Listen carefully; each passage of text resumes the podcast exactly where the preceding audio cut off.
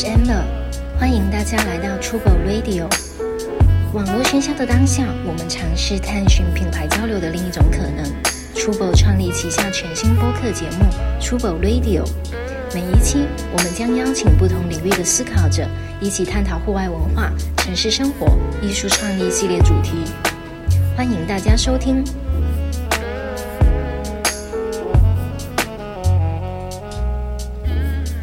好的，欢迎大家来到 Trouble Radio。然后我是 Amber，然后另外还有我们的 Co-host Max。你好，大家好。然后这一期我们非常开心的邀请到了摄影师张猛，张猛做一下自我介绍呗。好，其实我是，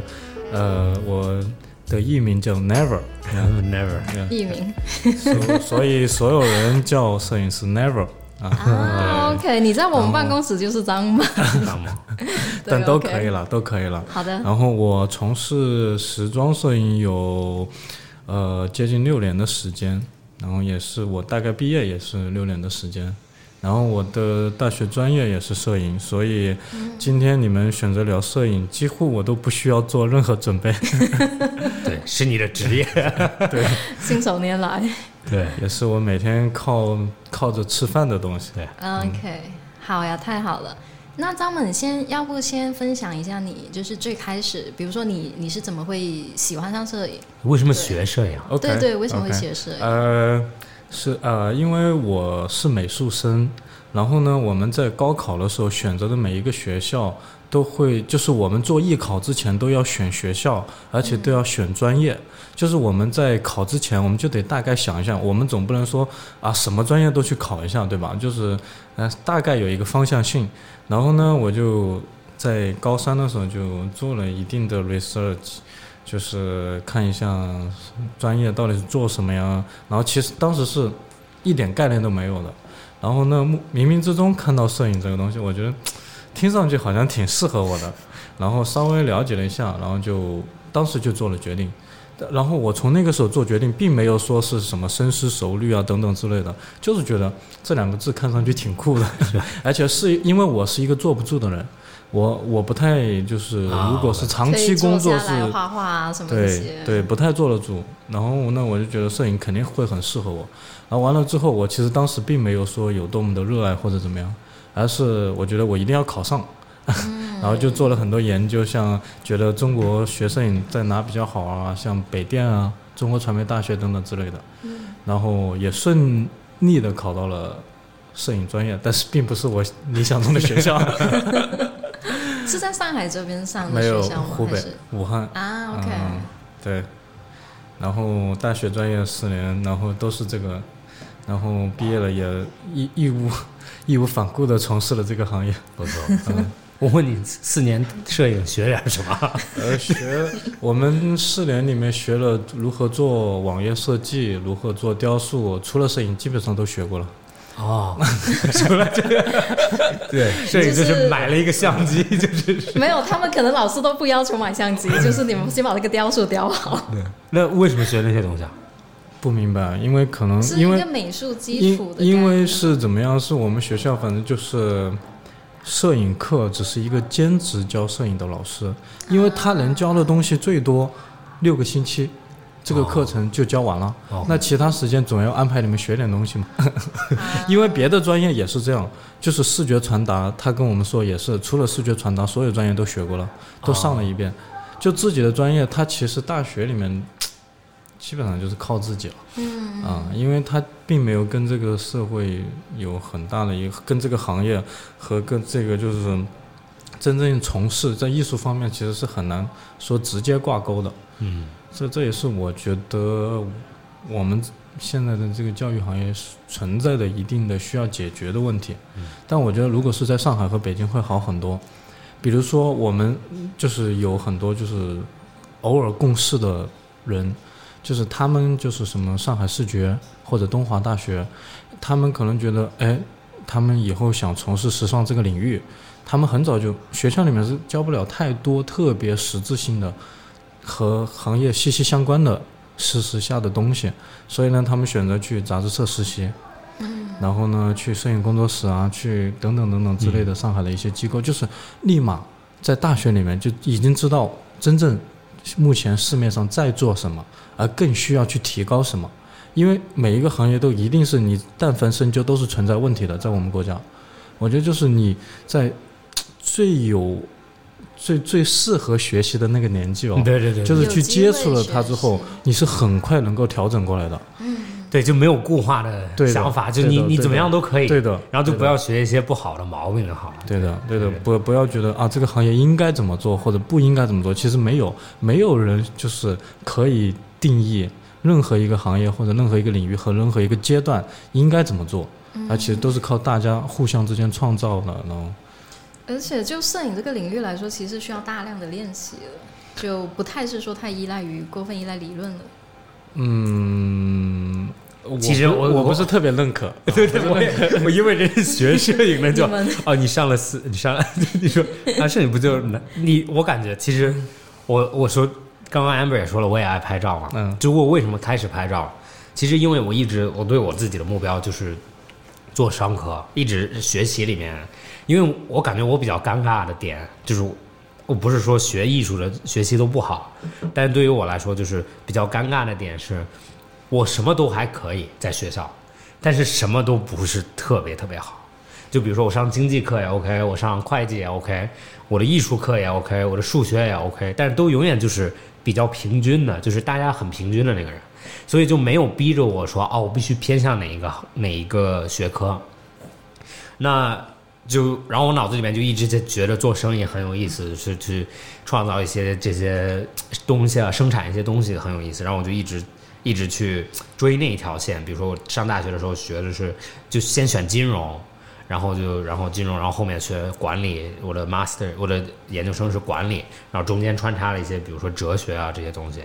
但是为什么开始拍照的原因，其实就是因为我心里面一直很想创造一些艺术品。但是问题是，别的艺术品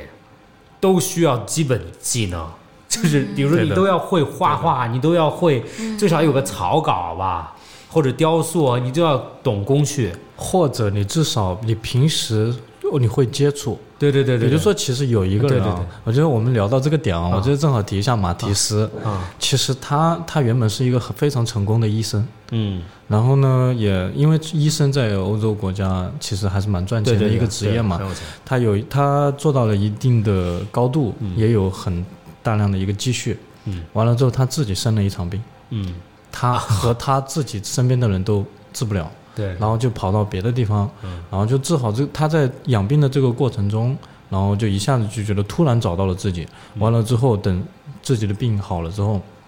就放弃了医生这个职业，嗯。就做画画，嗯。所以他创立了一个艺术上面还一个相当相对来说比较有名的派系叫野兽派，啊，也是，因为他没有被任何的理论去固化他，对对对，他只是觉得我的心境，我到了一个我想表达的年纪，对对对，对吧？然后就开始画画，然后画画，而且我我我我我也不用拿去卖，对对对，我不是为了养活自己，而就是因为我突然想画画了，对而且我觉得我怎么画都对，对对对，所以他画了一个就是大家市面上哇，大家其他的艺术家和其他的艺术领域看到他的东西的时候，就觉得原来画画还可以这样子，对对，原来还可以这个样子，就是一下子，这就像是就是第一个纯艺术品怎么来的，就有可能就是从一个表达自己、表达自己身内心内心的想法，对，然后就是，然后我就很很明显就是身边当时只有相机，嗯，然后然后我爸爸很喜欢买相机，他不太喜欢拍照，但是就喜欢买相机，买完就丢在那里不用，就是很多那个年龄的人好像就觉得相机就是一个要买的东西，然后买的越贵越好，所以我身边就有很专业的相机。我第一个相机是，你知道是什么吗？嗯。是一个佳能的五 D，、啊。好像 Mark Mark 二，Mark Two 那很早了，对，还是 Mark 二还是 Mark 三，我忘了。然后你知道配什么吗？嗯配一个七十到两百的、嗯那种记者，就是那个白白的，像一个炮弹一样。你你应该电视上见过，就是拍运动员的那种。然后我就，然后我，然后我又喜欢，比如说街头文化，然后当时听 rap，、然后看滑板，然后我就喜欢在街上面走来走去。然后所有人就看到，当时上大学刚上大学，然后就 掂着一个那那套东西很贵，然后就在街上走，在墨尔本的街头上面走来走去拍别人。然后别人就看着我，就觉得以为是记者或者怎么样，然后就慢慢慢慢练。然后当时其实就我学我学怎么拍照，是翻佳能的说明书，对，就是哪个功能是做什么的。然后比如说当时它那个 white balance WB 就是嗯白色平衡度、对，色度，嗯然后我就我都不知道色度是什么，然后我就在翻说明书色度，然后我就再翻到怎么调，然后怎么调以后呢，我就只能调到最最调到最最最蓝，嗯，然后最蓝拍张照，然后调到最黄再拍张照，哦，就知道。哦，理解这个色度是什么。然后光圈，然后就同时在房间里面就是开到最大，然后关到最小，然后再 I ISO 啊这些东西一点一点来。然后其实到最后，所有这些东西就慢慢慢慢，就是因为这个东西在身边。嗯。然后你发现练的越多，然后你就越熟悉，越熟悉，然后就对。但是但是反而我感觉张猛，因为他们学的是这个这个行业，我的看法是，你们的专业度其实是体现在效效率里面，就是在呃，从职业角度来讲的话，是的，对，就是这个这这一组照片，这个 level 这种级别、这种光、这种感觉，在多短的时间内拍出来，有可能任何一个就是半业余的或者懂相机的人、懂这种逻辑的，都可以慢慢慢慢就是磨出来磨出来这个效果。但是问题是，因为你的，因为上次拍照我非常有感触，就是你的地点你只租了一天，你的模特你只租了一天，你的化妆只租了一天，你的所有酒店都只定了一天。那在这一天里面，你怎么去完成你的客户要要的东西？那这就是专业和不专业的区别。这就是一个怎么说呢？就是一个职业和爱好或者艺术创作。就比如说我们个人的创作，我上次也有叫你过去嘛，就是一个一个创作和我完成客户给到的东西，就是我吃饭的东西一个一个套路的话，因为我们是有一个相对来说遵遵循一定的原则的。嗯比如说我必须得完成到什么度，然后所以我在包括你提前一天，我们都会做 round down 嗯等等，嗯这都是职业化的一个一个一个对对对对小的细节，对对对，就是我们必须啊这个画面什么时候拍，什么时候完成，我们为什么要一下飞机不吃饭去看景？因为我也是在心里面，因为我外景的拍摄的经验特别丰富，嗯。我我我下午到那个地方，我就能判断出来它上午的光线怎么样。嗯。然后就基本上我心里就有数，然后但是我就即便了这个样子，我也不敢盲目的自信，明天一定能成功，所以我在提前一天还是做做方案，做对对 round down 对做到了一点多钟，因为这个东西它是它是必须完成，必须完成和你可以完成和想去完成的是两回事。对对对对，就不像业很多业余的人，他也能拍出来很漂亮的照片，但有可能他是很长的周期里面才能拍出来一张好的照片。但反而专业的就是我要固定的时间、固定的地方、固定的人拍固定的东西。对，对对。哎，那聊一聊自己创作这一层面好了，就是排除商业的那一个。你在自己创作的时候是怎样的状态？呃，其实创作这个，我现在都不太敢有底气讲这件事情，因为我在前一段时间有去请教了一个前辈吧，然后我说为什么我的创作总是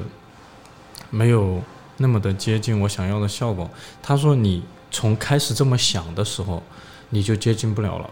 因为创作它，他说你，他说你，你是他，因为他说我嘛，他说我是金牛座嘛，他说我是一个很实际的人，所以我的创作都是太带目标性了，就是我一定要达到什么 level，我一定要拍成什么样的调性，我一定要，而且我是以为了啊去能够有好的作品，去拍更好的杂志，然后去接到更好的商业等等，目标性太明确了。他说你真正的创作，你至少你是要跟艺术有关的，那你跟艺术有关，它就不能带目标性，而就是随心，而是去一个厚积薄发的过程。你要你要花大量的时间去做，怎么说呢？你对照片的理解的看法，你对表达的一个层面的一个一个理解，然后你的你对你看不同的艺术形式，对你产生的一种心理的一种怎么说呢沉淀，你这样子才能迸发出来真正所谓的创作的东西。因为如果你太带目标性啊，我觉得这个摄影师拍的是真的还不错，我想接近他，但是呢，我可能就说啊，我的品质感要跟他接近，完了之后，他我但凡想到一个点，他就构陷了我的创作，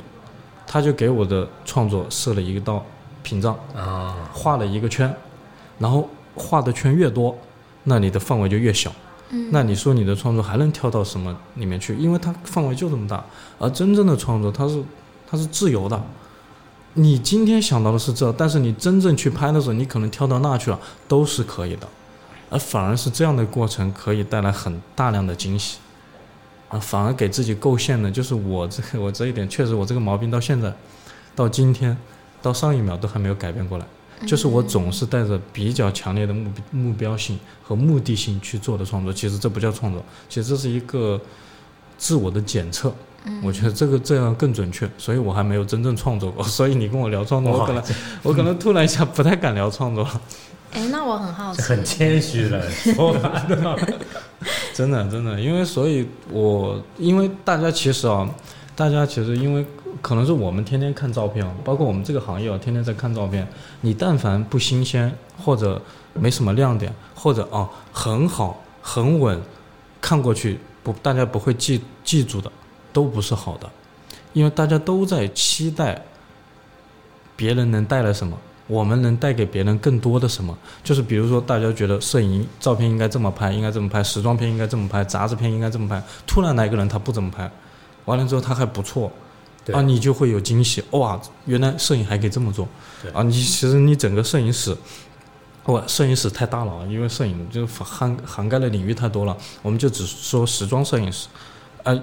有一个人，他之前是有一个摄影师，他之前是拍体育的，拍运动的，嗯，在拍的很好。他有一天他去拍时装了，他觉得模特就穿着这些时装，时装以前都是站着不动的，因为他能把衣服展现的非常好，他能有调性有态度。哎，不是，他说你们穿着衣服一样可以跳可以运动啊，然后他就去拍他们穿的时装去跑去跳，哎。带给了别人哦，原来我穿的衣服也可以，也可以很有活力啊！我而且这也哎，我穿的我穿的很很很好，很贵，我就一样可以很街头啊！就是告诉了人们不同的生活方式，而这而这个视觉表达的形式也火了，就当时当时一下很尊追崇这样的。就很多摄影师也就去效仿啊，觉得也可以跳起来，也可以蹦起来，飞起来，什么都可以。就是我们还在期待，所有人都还在期待，接下来还有人会带，会给这个摄影，会给这个领域带来什么？嗯。所以这其实，如果我们在做这件事情，那才叫创作。就是我们一定得带来新鲜的，而不只是提高自己，提高自己只是测试嘛，我只是慢慢提高嘛。但是我们提给这个行业可以带来什么？这个不一定是专业。或者是说什么技术多好等等等等，跟这个没关系，一定是什么和什么的，什么和摄影的 mix，嗯，一定是加什么加什么，一定是我们给这个领域带来了什么，我们从别的领域吸取了什么到我们这个行业里面来。对对对，其实说的很有道理，就是，但是这这个里面就很很很尴尬嘛，就是你有可能越专业越不能做创作，对，越职业越对越职业就越难做创作。对，因为很很有可能你需要运气很好，或者某一天真的有一种巧合在，然后然后你才可以做出来你想要的这种，或者就是哦，你觉得哦这才算是。但是刚刚你说的有一点我不太赞同，比如说大家就，比如现在其实拍照很容易，然后蛮多人也在试不一样的方式去拍照，其实只是大部分离开主流的拍的都蛮垃圾的。所以人们才不去 follow 它，就像你说的，比如说运动和 fashion 的一个结合，那有可能那不是第一次结合，但是只是那一次结合又最成功，在最最完美的点上面，就你刚刚说的，对吧？让我太古就太古汇里面不是要开一个 DNG 店嘛，都 check one 然后你可以，如果你路过的话，你可以看到他的他的拍摄。就那次我也跟你讲了，就是我有一次在米兰街上。他就真的是超模，然后和路人，嗯，就是他觉得你穿着就只要身上没有大 logo，他就有可能，比如说你很像当地人，他就把你拽进来，然后你旁边，然后超模旁边穿着一身 DG，超超浮夸，然后旁边就是一个路人，然后他就去这样的拍照，然后那个 DG 上面用的海报也是同一个风格，就是应该是模特在一个织毛衣的奶奶家里面，然后一个模特和一个做鞋的人去这样的结合，但是。但是这种前提就是，其实它的复制度就很难。嗯，就我我刚刚路过的时候，我在想，哦，如果我想拍这种，怎么拍？就你，你要首先找到这个，在镜头面前不尴尬的鞋匠，他是几乎几乎没有，有可能就，要不就是你运气很好找到这个人，要不就是你要雇一个超级厉害的演员，他可以演鞋匠，又能演一个就是无无辜的人。对，但是但是其实之前你做创创作，其实上次上个周末两周了吧？对，对，然后他他自己拍创作，然后我去了。其实我感觉你拍创作和拍我们的片子的时候，好像区别不是特别大，有可能更多是那会儿你主导的更多。嗯，但是我很欣赏你做那你做那个创作的那一天的点，就是你的点其实蛮简单的，就是 Space Oddity，对，就是那个那个叫什么？那个男的叫？呃呃，David David Bowie，David Bowie，David Bowie 那首歌《Space Oddity》，然后大家应该都听过，然后从那个点扩散到一个图片是什么样的，然后其实我我你给我讲的时候，我想象不到，然后我就不知道你为什么选那个模特或者那种风格，嗯然后、哦 OK，你看到你在拍东西的时候，我才哦 OK，我理解他的这种氛围感是什么样的，这种感觉是什么样的。但是有可能你觉得不是创作，但是有可能对我或者对别人来说，嗯总有一天会有人觉得是创作。对的，对的，对因为这个东西可能就是大家大家在当下的一个语境嘛，就是我们的我们所有说的话表达出来的都是结合在我们当下的对生活的一个理解，对吧？就是我现在可能就是说会重新审视自己，所以我会说这这是不是创作，或者是打引号的创作等等之类的。我提到创作，我给你那天我不是拍照了吗？对对，我有黑白卷，然后它洗过来了，嗯它洗出来，你可以看一下。哦是吗？对，哎没事，到时候可以放到放到那个里面，你可以划一下。哎，我觉得你把我拍的还蛮帅的。是啊，是啊，我就我我给我自己的定位就是摄影师的摄影师，可以，没有，因为我那你知道你知道卡曼吗？啊，卡曼，嗯，啊，你应该知道知道我超喜欢他拍的肖像，还有另外一个就是卡什，卡什卡什拍那个愤怒的愤怒的雄狮，啊丘吉尔的那个，OK，我不知道。就他们两个拍人像嘛，巨巨巨好，真的。对，但是这个就是，其实我的呃，摄影其实有很很有意思的一点，就是摄影师永远控制这个镜头，他选择这个镜头里面有什么，对，然后他选择这个镜头的氛围是什么样的，我可以离你超级近，我可以让你有一定的反应，或者我可以离你超级远。然后有可能我选择的就是从从我的角度里面，就是我我永远会选择一个比较近的方式去表达图片，就是我我很想表达就是这个看这张照片的人，你看看这张照片的人，真正他有可能非常客观的看这个景是什么样的，嗯，然后就比如说拍张嘛，就是我就很想表达，就是我很想把他的助理和他的模特，还有周围的灯光都放在这个里面，让让看这张照片的人就是去去自己选择，完然后然后我就不会特别，比如说啊故意把它放在一个很静的很主的位置，更多是永远是周围周围的东西。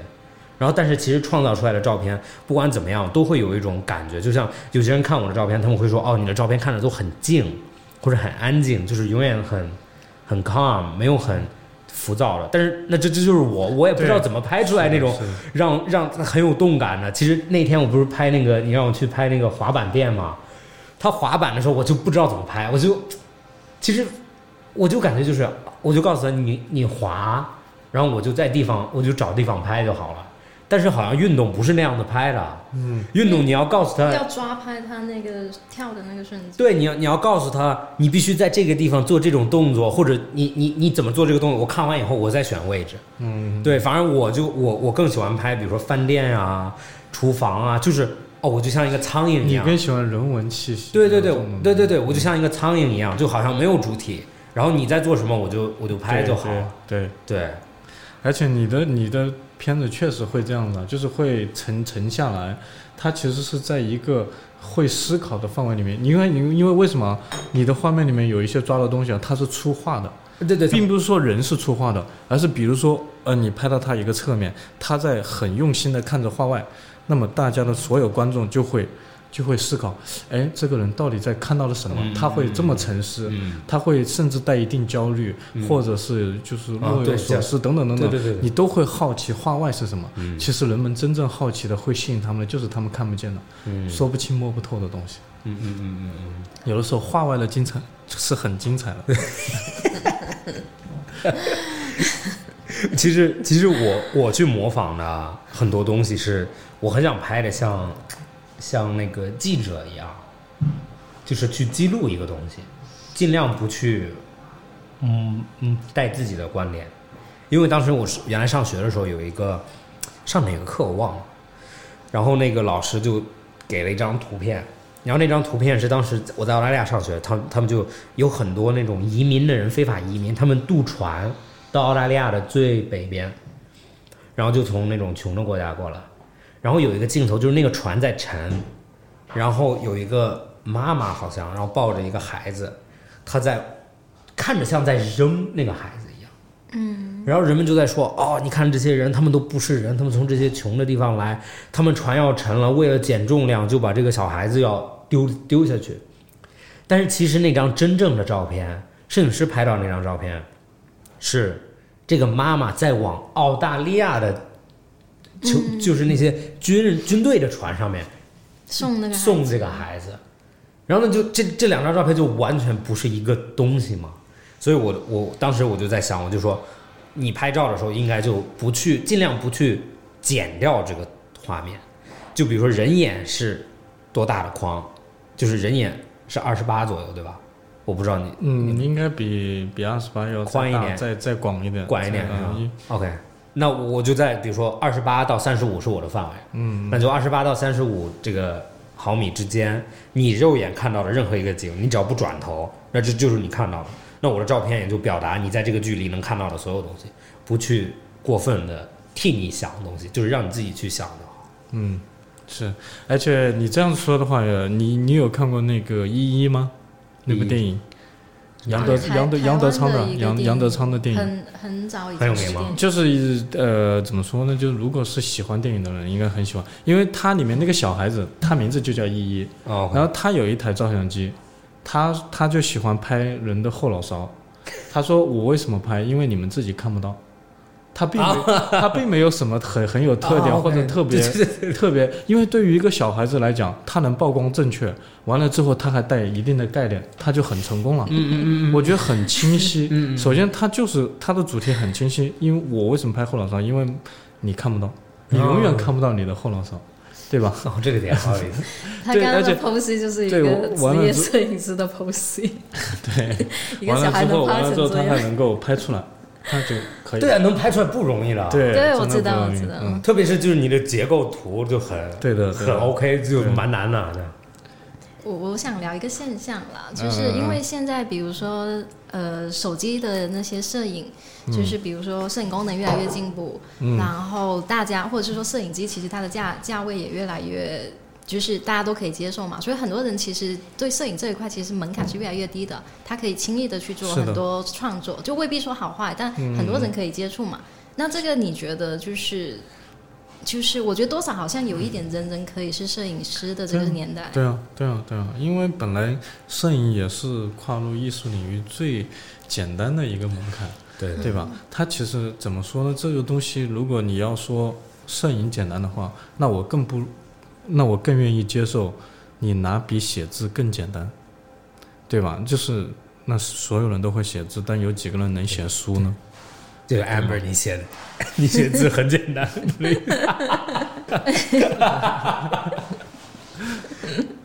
不要挑拨离间。因为其实我们就说，目前生活中，包括不管是商业，其实我们朋友圈里面出现的也绝大多数都是商业啊，都是带有一定目的性的。就是传播形式其实就这么几个：图片、文字、视频、嗯，音设设计，对，对吧？就其实很简单，其实你概括下来就这么几个领域，就这么几种形式感，但是表达的内容是怎么说呢？就是哇，就博大，就是很很所有的东西都可以表达，都可以通过这些东西表达。因为我们朋友圈能够发的东西也只有这么多，对吧？我们偶尔会有新鲜的形式感进来，但是它还是归大类，还是那么几类。最关键的是表达，最关键的就是大家看的是内容，对吧？而不是居于形式感。你你会你你你觉得你觉得设备重要吗？呃，我觉得不重要，因为我对设备真的还挺不了解的。说真的，啊，是？很多人问问我什么推荐相机，或者跟我聊什么什么相机，我真的大部分都不懂。而且很多时候，但凡不是，就说如果出去玩啊，或者出去看景哦，你你我几乎不不是客户要求，我都不会拿相机。对对对，我很喜欢手机，对对对因为它拿起来就能拍，而且我马上就能装。对，很喜欢这个发给对别人，因为我觉得相机一定是方便的，方便我表达的工具，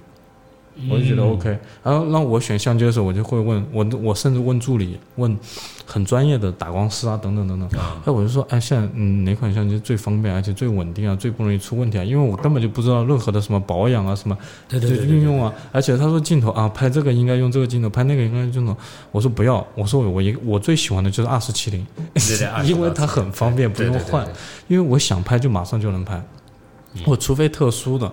情况下，他只能用这个实现的时候，哎，最关键，哎，这个重要的点就来了，你为什么想实现这个？因为你喜欢，你想表达成这样子，所以你才去用工具，就跟你最早学摄影一样，你是你其实真正的摄影摄影技巧书啊，我觉得就说明书就够了。啊，对，因为你想拍什么的时候，你拍不出来，你翻说明书，对对对，因为它只是你的工具，最关键是你的表达。你为什么想拍它？你这个木心写的对吧？就是说怎么说呢？他说知识也拯救不了审美不行，对吧？就是就是因为你的所有摄影技术，它就是它就是知识，对对对但你拍的不好，或者说就是你拍的东西大家不认为是美的，对，对吧？那就其实就是真的是因为，因为比如说有些人会买教你怎么拍照，对，他其实只是在教你怎么还原那张图照片，对对对。但是你有可能不理解任何一个功能，比如他告诉你啊，这个是 f 八，然后 ISO 多少，然后这个其实很多人会很纠结这些东西啊，就买一个新相机，告诉啊我的 ISO 能推到十五万，就是谁在乎就没有人在乎，就是你的照片 O 不 OK 就好了。对然后我也看到很多，因为很多真正的拍一些。不是你这种时尚商拍吧？就比如说他们拍一些偏人文一点的、记者们，他们的相机都巨老，或者他们就像你说的，就是我能用 iPhone 拍，我能用手机拍，我都不用相机拍，因为只要是我能这个工具能帮我表达我要表达的东西，我就不需要更好的装备。然后我觉得反而追装备是另外一个世界的，就是它是它是对它跟摄影好像关系不是特别大，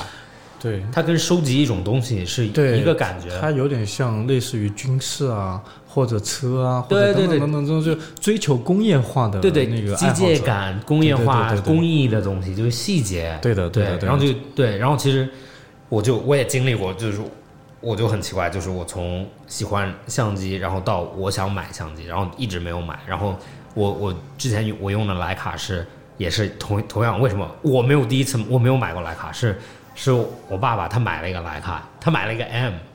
我我我都不知道他为什么会买 M，因为他根本不理解怎么怎么拍。嗯，就是因为 M 全手动的，对对，然后我觉得他买焦什么的都是很专业，都很难，对。然后他就他买 M，我猜应该是他到店里面问什么机器最？最好，哪一个是最好，有可能我最贵都不问，就是哪个最好，好？哪个是最好，然后店员有可能就说说。哦，那大家都觉得 M 徕卡的 M 系列最好，对。然后他就买完了以后，然后然后买完他就嗯不会用，然后他就他就不喜欢，然后就给我了，然后我就其实蛮有意思，从佳能到很多自动化，然后到又跳到了徕卡 M，就是完全没有任何辅助的时候，你会发现，当刚开始最早的 M 照片拍出来都真的很垃圾，然后慢慢慢慢慢慢拍出来才啊啊 OK 才能用。然后我也能很理解，如果我是要做商拍的话，我也会像张猛一样去选择哪个相机最方便，因为我没有时间去纠结设置，我就最好是我的构图只要 OK，我的审美只要 OK，我站在这个地方，我只需要我的相机去完成这件工作，不是说哦里面就是因为你的客人不会在乎这张照片是你手动拍的还是自动拍，嗯如果这张照片不好就是不好。对吧？如果你是自动拍的，我也不在乎。你手动拍的有可能，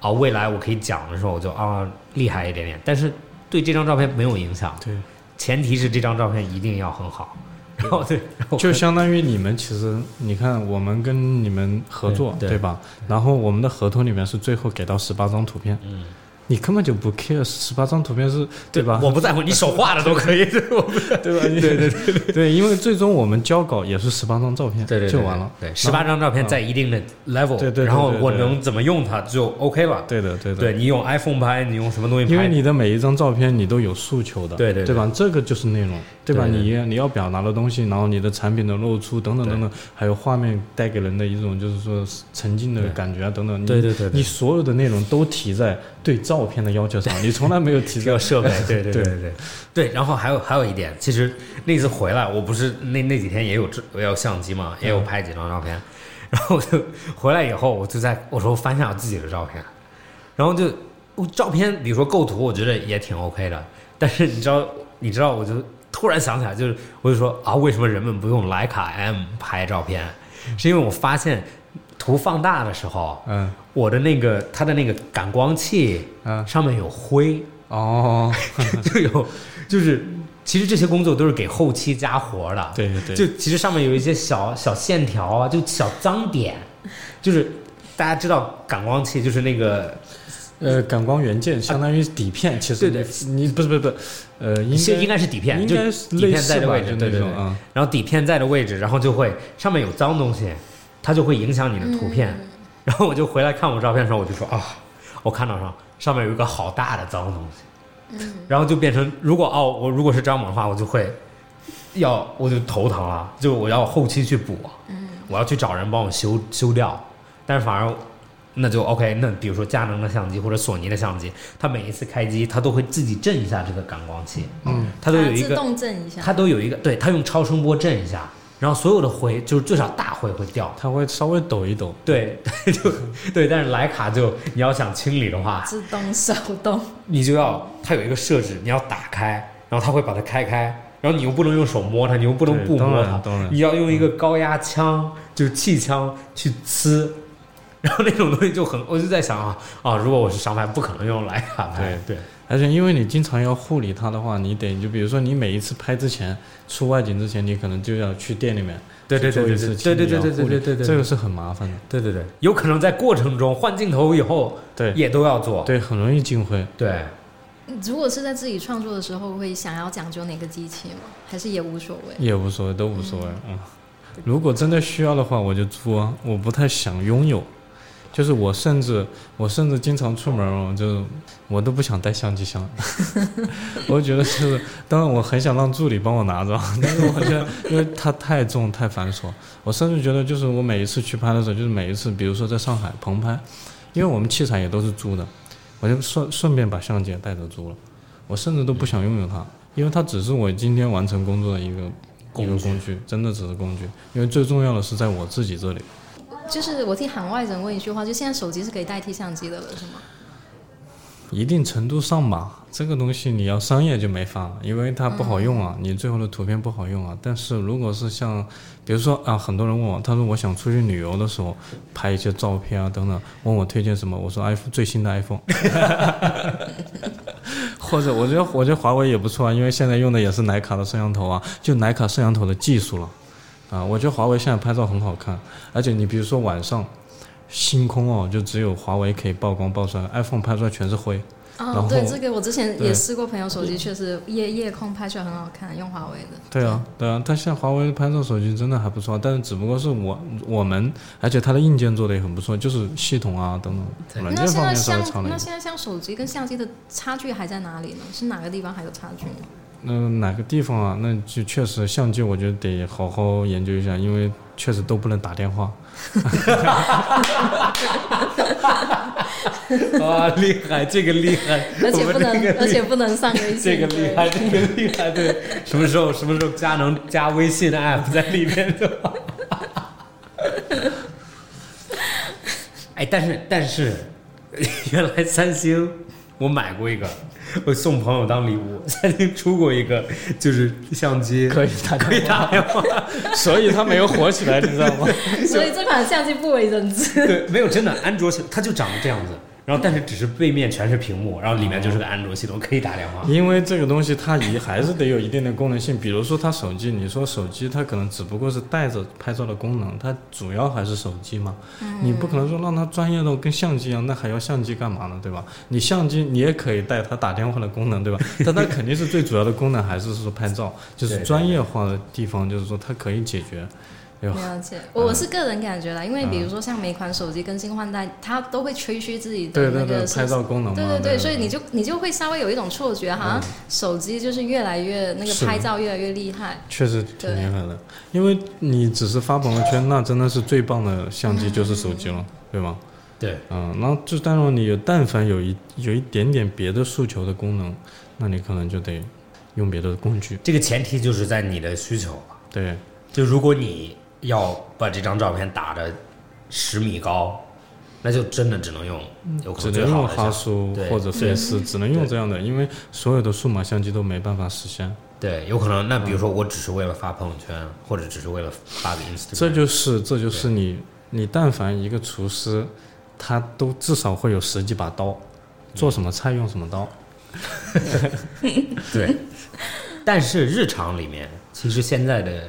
就这种这个 G 二、嗯我们用的 G 二三，就有的时候 Amber 出去拍照，其实都或者跟 iPhone 它区别都不是特别大的，因为我感觉最最大的问题，其实在手机里面是它的设置问题，是它的软件。对，是它不允许你用它像一个相机。我们我用 iPhone 的时候，它是因为太多自动在里面了，就是你不能选很多东西，它就是前提就是设定好了，那有可能就你想拍你想要的效果就达不到，或者你就是前提就是它给你设定的效果，你你摁就好了。那作为数码相机，就是你或者高高级一点的机器，就是你想设定什么都可以，就是你拍它它不对你的后果负责。因为前提是你要有基本知识嘛，嗯，你想怎么样拍就都可以。而且它手机其实你看哦，现在它有自动美颜，对吗？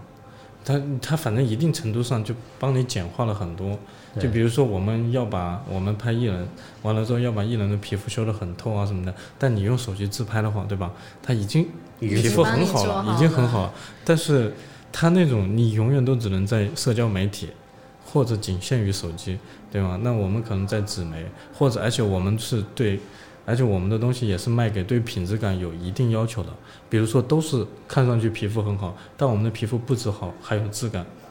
对吧？但你手机出来就又要看到毛孔，又要看到，就是感觉哇，原来人的皮肤还可以这么好，其实都是假的，都是假的。但那种就是假的，哇，假里假里乱，假的又真，又真，就感觉真的这么好，但是你知道是假的。对，哎，其实你真的，如果你看到那种大海报，你趴在上面看他们的模特的脸，其实都就是，就真的就是你说的又真又假，对就是没有人的皮肤这么好，你知道。但是问题是，为什么他的皮肤这么好？就看上去 哇，你对你觉得哇，居然还可以这么好，对对对嗯，对吧？就是对对对有点难以置信的感觉。就就像我我我们不是做皮嘛，那我们用皮为主，皮的点最好的皮，就是又能看到孔毛孔，又能看到不平，嗯，但是又很平。然后那种就比如说特别平的，特塑那就是塑料感。就塑料其实也是颗粒有颗粒感的，嗯你可以做成有颗粒感的。但问题就是塑料感和皮有可能形容上面就很接近，但是那就是区别就是在你你人看到出来的感觉，就是到底有就是有可能在这个范围就很难描述，就真的就是自然和不自然。嗯，因为不自然的东西它本来就有规律在，有可能皮就是没有规律，那这就是在你的眼里面，对吧？就像星空啊这些东西，你永远看不烦它，是因为它的规律永远不是那么那么那么透彻，嗯，它更多是有自然的是的，不不可不可判不可预测的东西在里面。这就是为什么，就是为什么摄影还要做下去，还可以一直做下去的一个所在，就是如果所有东西都像手机上这样子给你设定当下的审美，就比如说审美啊，脸小、白、透，然后等等，眼睛大等等的，这是当下的审美趋势哦。它可以简化到每个人自拍都能接近这个效果，那就不需要拍照了，因为你们的审美太单一了，而且你们的审美诉求还有趣味性都太简单了，太容易实现了，那很好被满足，你们可以完全被电脑控制。但我们追求的是，我们现在都不知道未来会是什么样，这才是他最值得做的一个地方，就是照片还可以怎么样，对对对吧？就我们的审美还可以提高到什么样，或者还可以有什么新鲜度，还可以有什么什么，就等等等等。你想，其实艺术整个艺术史啊，包括时装史都是这样的，一开始都是服务于这种东西，都是你跟你吃饭活着没有关系、没有直接关系的东西，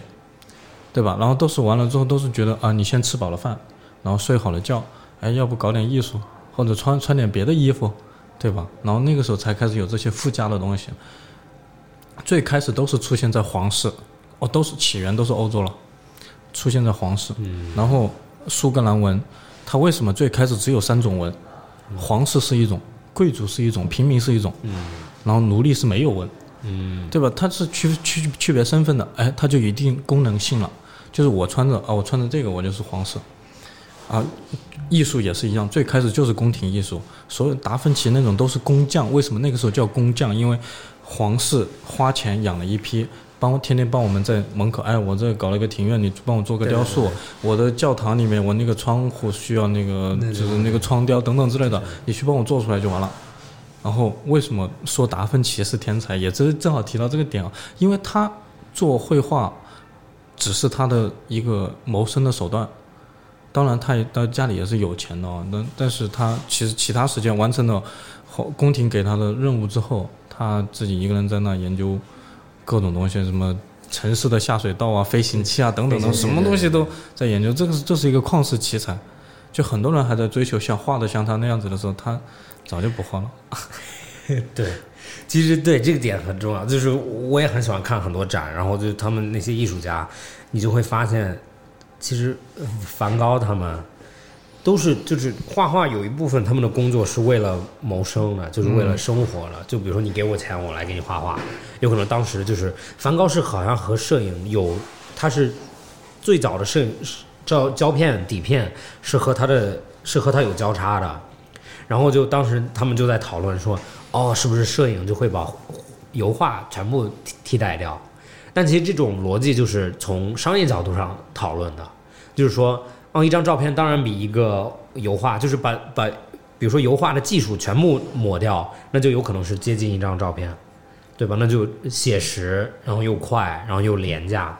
那但是梵高他们原来也就是天天去有钱人家，或者到某个企业里面，或者就是这种人就啊，我需要一个什么样的画，然后你就给我画。然后，但是他最有名的作品都是非商业的，就是他自己，比如说那个星空夜晚的星空的嘛、s t a r r y Night，就是那个就是云就是圆圆的那张照片。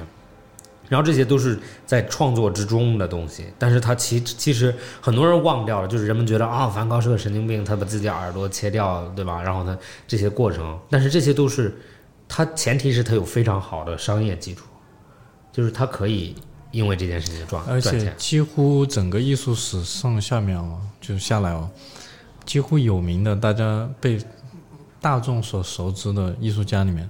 几乎都是有钱人，几乎包括梵高是吗？啊、因为梵高的家家里是经营着当时欧洲四大那个艺术品经销商，哦，然后完了之后，因为他个人的性格的问题，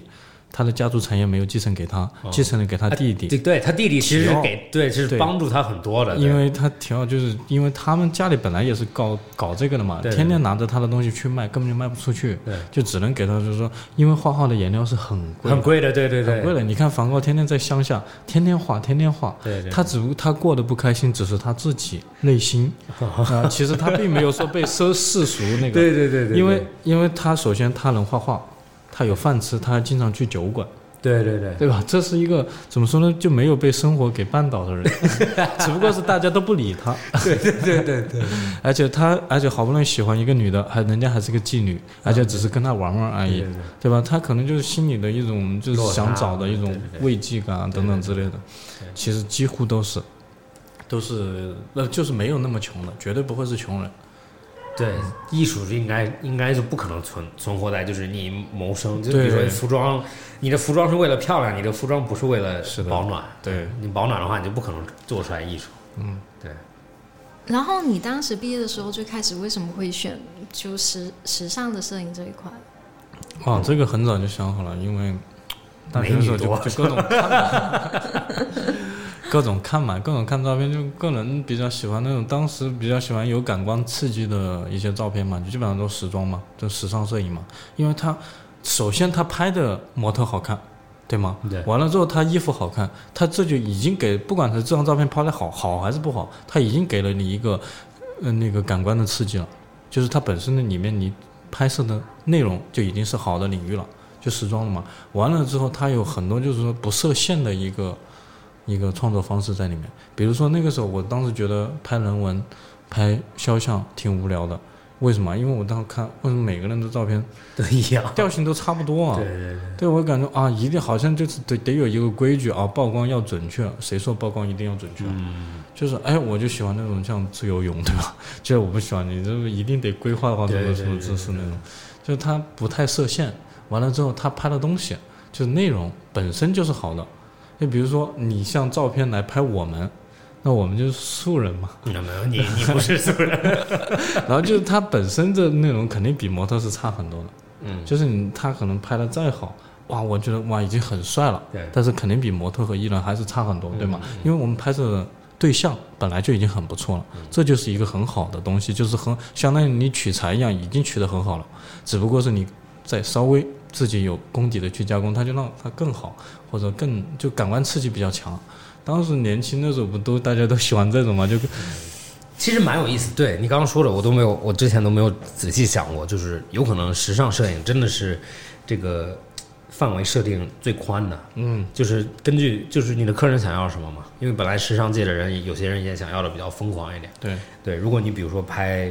就像你说肖像啊，或者纪实啊，或者你做一些婚礼那种东西，就永远就好像就那样子，就是把人拍好看就好了。对它没有任何，就是你不可以玩光啊，你的光必须很完美，你的所有东西都得很完美，对吧？就有可能是，就像我我其实我喜欢摄影的原因，是因为我感觉我看他们叫街头摄就是 street photography 街头嗯拍，嗯嗯，对，然后他们就做出来一些，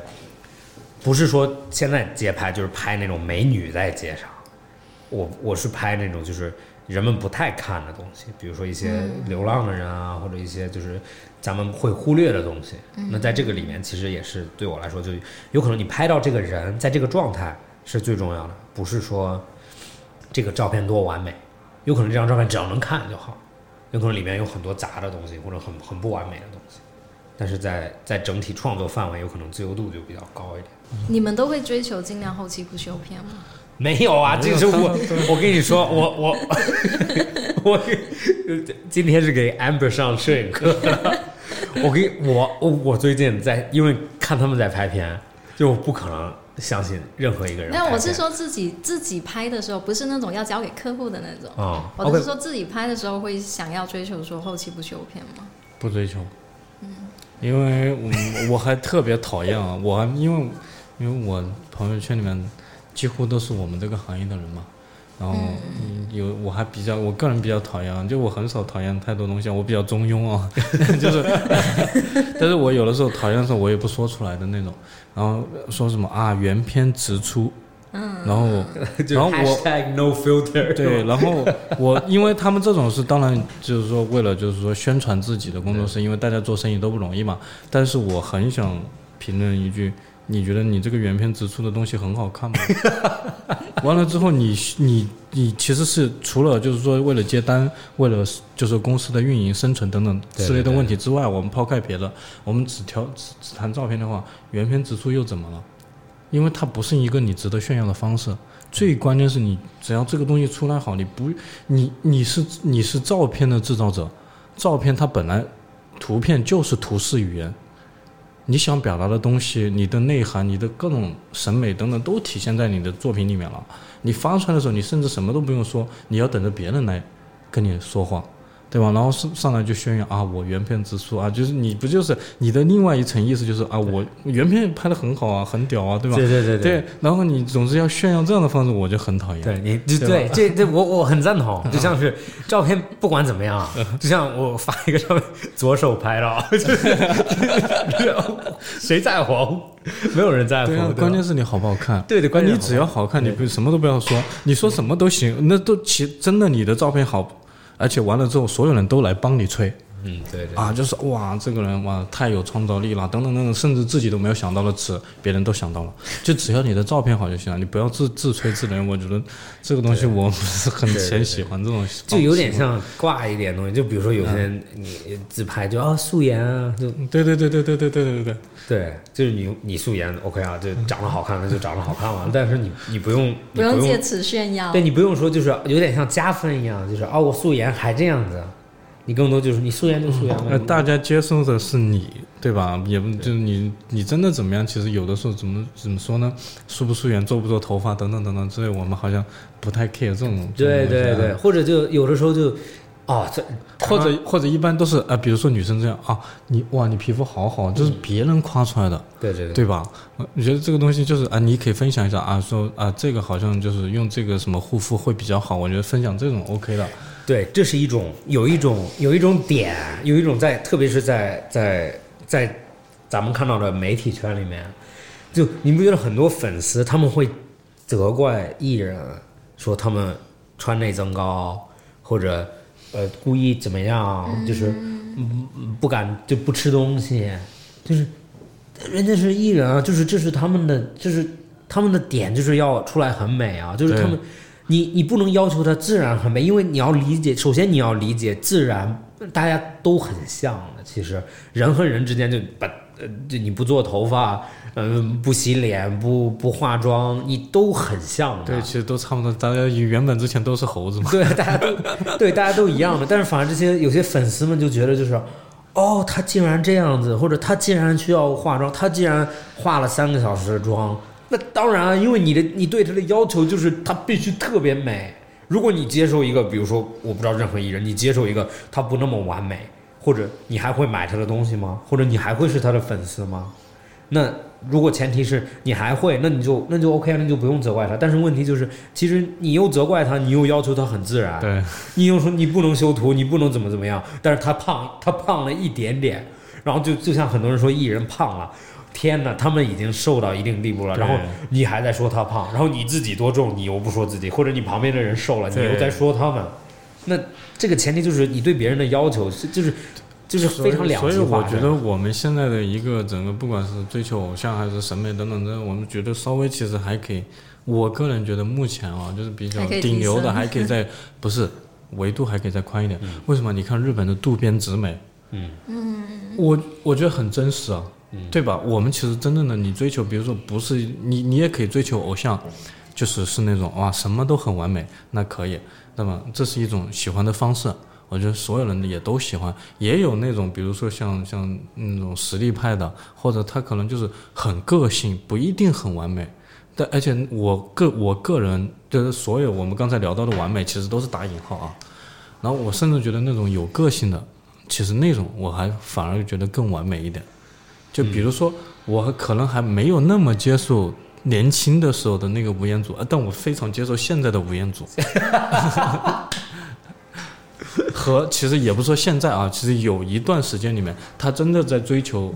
演技的那段时间啊，就是我那个时候还觉得，真的，我觉得那个时候好酷啊！就是他刚出道的时候，我记得是以偶像的方式出道的，呃很帅，当时就对，很确实帅，真的很帅但是当时当时但是我没有看过他有什么电影作品，因为那个时候大家还是很很看作品的嘛。完了之后，哎，我觉得他对自己也很有要求，就马上去磨自己的演技啊，然后很快也就出来了呀。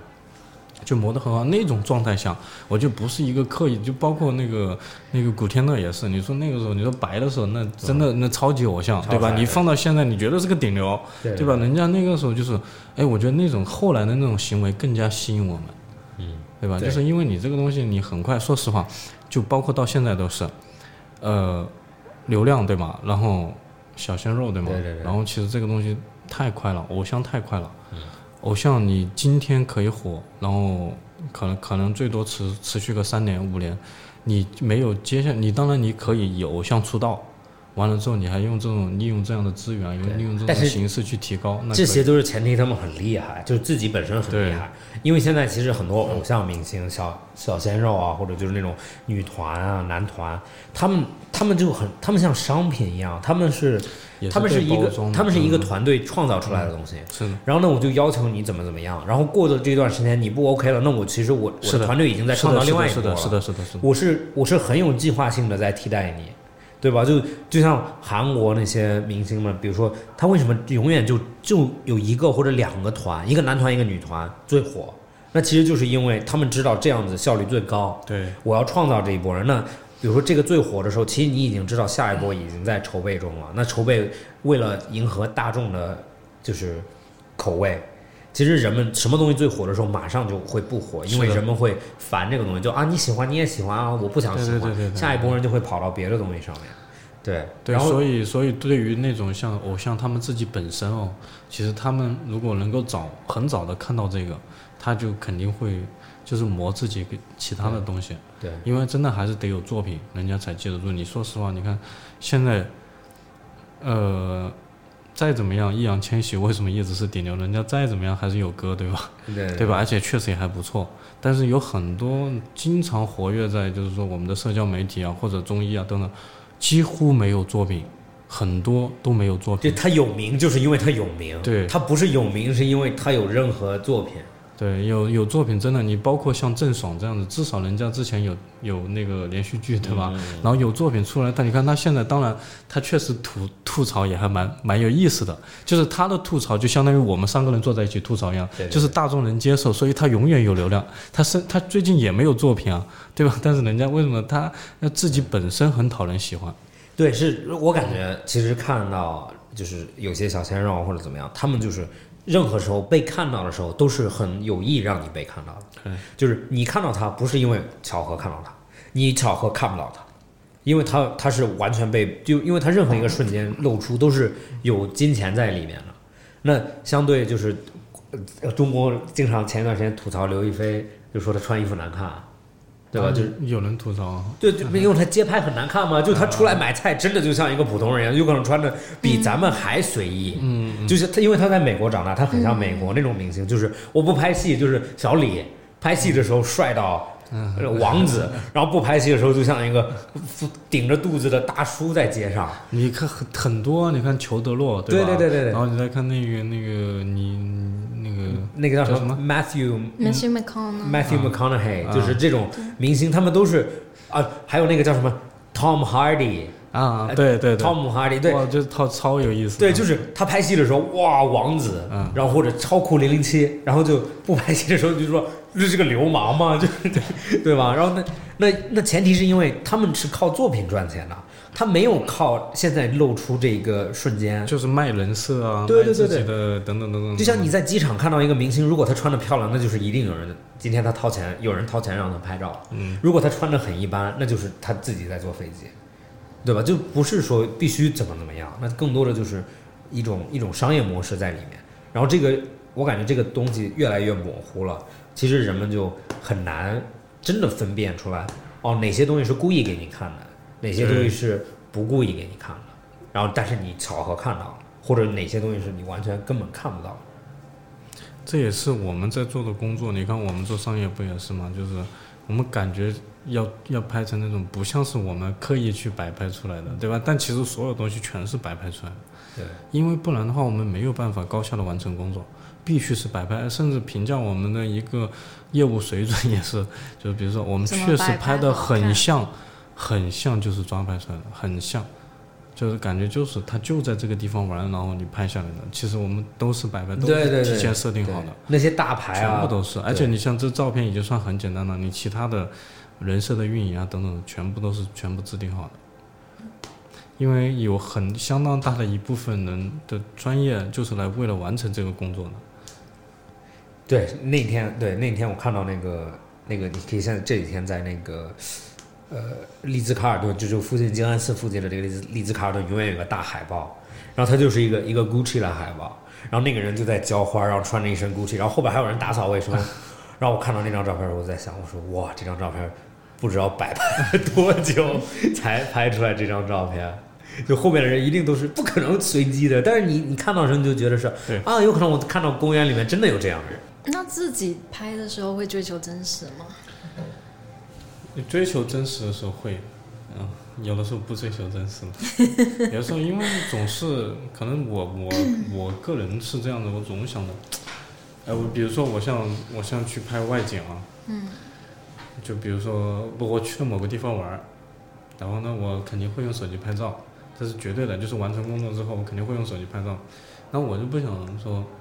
抓出来，比如说啊这个这个老奶奶在这里喝咖啡，哇这一瞬间很打动我，我就把它拍下来。哎我不是，我觉得老奶奶在这里喝咖啡，我就在想，她的上一秒和下一秒会去干嘛？然后就是我去我还自己拍了拍完拍了她之后，我一定会把后面我想象的故事也拍出来，我刻意的把它创造一起，因为我喜欢的就是这个，我喜欢的就是捏造，就是再改造，就是把现实中我捡到的东西，比如说那个，比如说那有个路灯，我觉得挺好看的，但我只把它拍下来，大家肉眼都看得到很好看。你，要找到别的角度看。然后我就说，要不我再合成一个玻璃反光的，哎，大家说，哎，怎么会这样子啊？嗯。然后，嗯，那你你不要管为什么会这样子，因为我想让它这样子，这就跟像像那个我看了至少有三遍《穆赫兰道》，完了之后一直没看懂过，然后结果人家人家当然说起来肯定是就访谈起来肯定是云淡风轻啊，这个艺术家都会导演都会这么说嘛，但其实我觉得也也有肯定有一定这样的成分。他说这就是我当时做了个梦啊，但只不过我把我的这个梦的所有的碎片，我用一定的电影的逻辑性把它编合到了一起。嗯，对，确实，他这么一解释完，我一下就懂了。为什么？因为我觉得他每一个片段，这有这有什么意思啊？这你我我觉得我把别人的电影剪进来也 OK 的。嗯，因为它几乎就是全部是碎片化的，当然它有一定的电影的逻辑性在里面啊，就是比如说它闪回的，它那个桌面上啊等等等等的地方都是有证据的，都是有证据是证明这个时候啊是现实的，那个时候的是是那个的。但我觉得它其他的细节怎么说呢？其实它所有的片段故事讲起来就是没有章法，就是就我们看来没有章法啊，就是不就是不是完整的故事，你爱看不看，反正我做了个梦嘛，我自己爽完就够了嘛。这就是我平时没有拍商业的时候，就我去了这个地方，我拍到我就什么啊，那哇这个风景好美啊，那大家都看到了，那我还拍它有什么意思？我最多也就是拍一张，然后发个 ins 啊，告诉哎大家。我在这里我来了一个很美的地方，哎，真的还挺美的，就完了。这只是一个记录工作，而我更喜欢的是创造工作。我看到了它，还能把它变成什么？当然，你喜欢或不喜欢，这我只表达了我自己，那就够了。你除了拍照，你还做别的创作吗？别的创作啊，你说我会那个画画吗？写点小剧本，哦，当然就是写小故事，就是我每次看完电影之后啊，就瞎写，并不是要把它写下来之后记录在哪，我经常就扔掉了，因为我以后肯定会拍短片的，是吧？肯定啊。对，那天喝酒的时候我还记得有一点 说要拍要拍电影嘛。呃，电不是电影是你必须得拿到投资嘛，但是就我希望我以后可以，就是说拿自己的钱也可以拍一部短片出来，因为它这这只能叫短片，因为这个东西只是一个爱好，没有想靠它谋生等等之类的手段，就是我谋生靠我拍照就可以了，嗯，然后我可能以后就是生活到了一定的阅历，或者说到了某某种程度上，我肯定会拍一部短片的。是吗？哦，什么样的？有想好吗？没有啊，以后再说呗。其实我感我感觉，刚刚你提的有会儿他说拍短片，我感觉就是有一个很 很有意思的点，就是因为设备的简化，让人们创造更容易了。对，那所以说，比如说，其实你刚刚说拍电影必须有投资，其实我都我不太赞同，因为现在很多很多人拍电影他都没有没有投资，他就是非常简单的拍拍一些，就像那个电影，原来在国外拍的那个，就是全是像摄像头拍的一样，是个鬼片啊。你你有见过？就是他他的他的故事就是这个家里面有鬼，然后他是这一家人他们自己，比如说用手机和用家庭的监视摄像头，比如说晚上睡觉，然后他把摄像头放在这边，然后他就这样子拼出来了一个整体的故事，然后你的视角永远就是这些很低级的拍摄装置的视角。啊啊！我知道了，我知道。哎，你这么一说，一下子启发我。你还你记得你你你看过那个电影没有？那个就是彗星彗星来的那一夜。没有叫什么？也是超低成本、超低成本的一部电影，而且哪？而且哪个国家我给忘记了，你可以搜一下，你现在可以搜一下，啊就是彗星来的那一夜。哇，这部电影也就是看上去就像手机就是手持拍摄的，而且成本非常低，因为就是一就是一帮朋友聚会，一帮朋友在家里聚会，然后就那天晚上来了来就彗星划过了嘛，然后完了之后他们就发生了一些很诡异的事情，那诡异的事情也就是他们碰到了所有人碰到了自己。啊，然后自己，然后关键是自己那一帮人也很诡异，说为什么碰到了他们，然后中间还有几个人就是说来回，就比如说这帮人觉得啊门口怎么被砸了，然后就去看，结果去到了那个聚会，正好那个聚会的那两个人又到了这边来，这就是最神奇的地方，成本非常低，但是看完之后非常惊悚，我觉得啊，是个惊悚片是吧？你我你怎么定义它都可以，你可以说它科幻片也可以。就这个是吗？外国拍的是吧？对对对对对，这个电影超超有意思，而且成本非常低。这就是去怎么说呢？命题立意比较那个。对啊，就是它的点很很有创意，然后就创造了一个品类一样。完了之后，他们都不是很不是啊，不演员确实都还可以啊，就演的挺好的啊。就其实没有其他的什么置景成本，我就是甚至我在一个别墅我都能拍出来。对啊，是啊那，个东西。这个就是，其实原来拍照的时候我就感觉啊，如果身边有很多很漂亮的朋友，模特的钱都省掉了。对啊，对，就是这不，但你光光有朋友怎么说呢？如果比如说这些模特是你的朋友，啊，或者他们他们真正当模特之前，对吧？那就就就最少省一部分吧。啊，你不需要就是，其实这个就是商业化和不商业化之间，对吧？就很多。因为你职业化，你做事情就得这样。你说我们很多朋友也都是在正常的商业过程中认识的，吧？对对对对，就是大家就怎么说，还是，呃，生意是另外一回事。大嗯，家对对对对对，当然在一起要靠交朋友这个东西赚，钱，对对对对，要靠这个东西赚钱就不一样了。那你说，其实大家都都是来自地球村，对吧？意思就是不可能版本 的总结总是意思就是不可能不要钱给他们拍照，意思意思 没有，这真的这其实不一样的，就是完全就是两个。创作的手法、形式、主题都还是比较自由的啦。嗯，对。当然。我你你刚刚提到那个，我想起我之前看的一个电影，应该现在也蛮出名的，就是一个恋爱三部曲，然后是第一部好像是叫 Before，呃不是不是，也是很简单的拍摄，第一部好像是 Before Midnight，就午夜之前，Before midnight，就是他是一男一女，然后就是他们每隔九年就拍一次，然后每一次都是两个人从，就是那一整天，然后他们两个人聊天，然后那个电影就是他们聊天的内容，哦，对，然后啊，我我知。道，就他们遇见的那个，对对对，然后他好像是每隔八年还是每隔九年，那个导演就找他们再拍第呃再拍一次，然后现在出了三部，但是他每次拍的成本也很低，但看他们聊天就很有意们这两个思明星很厉害啊。哦啊，对对对。Before sunrise, before sunset。啊，对对对对对对，最新一个有那个 Before Midnight，这个还蛮有意思。然后、哦，这个我看过，这个我看过。对这个电影，哎，我很我很喜欢这个这个男演员。哎，我也很喜欢那个男的，就比起那个女的，我更喜欢那个男的。这个男的很厉害啊，对，啊这，个男的拍过好多，对的对的那就。拍各种，他拍那个 最有名的应该是那个叫什么《Training Day》，你有没有看过 training，？Dan 就是我说丹泽尔·华盛顿，嗯，不知道。等会儿，我给你们看一下，就是最有名的一个是这个电影，这个你看过吗？没有没有吗？没有没有没有。一定要看啊，很很有意思。啊，训练哦，training 哦，OK，training。他拍的是就是这个这个黑人警察，然后带着他，他是第一天来这个部来这个来这个团队，然后他然后这个黑人警察是个黑警察，就不是不是人是黑人，就是他他是个不好的警察，然后他就抢抢别人的钱啊什么的，然后就这一天发生的事情，然后这个就有点有可能是这个这个丹泽尔·华盛顿的呃知名成名作啊，对，然后然后他儿子是拍那个《信条》，是他儿子对。对然后大家都会学丹泽尔·华盛顿的时候，都会学他这个电影里的角色。正好今天我还在那边看有人模仿他，就超搞笑。在哪模仿他？没有，就在电视上，就他就变成了有一个，他就是他那个角色，就是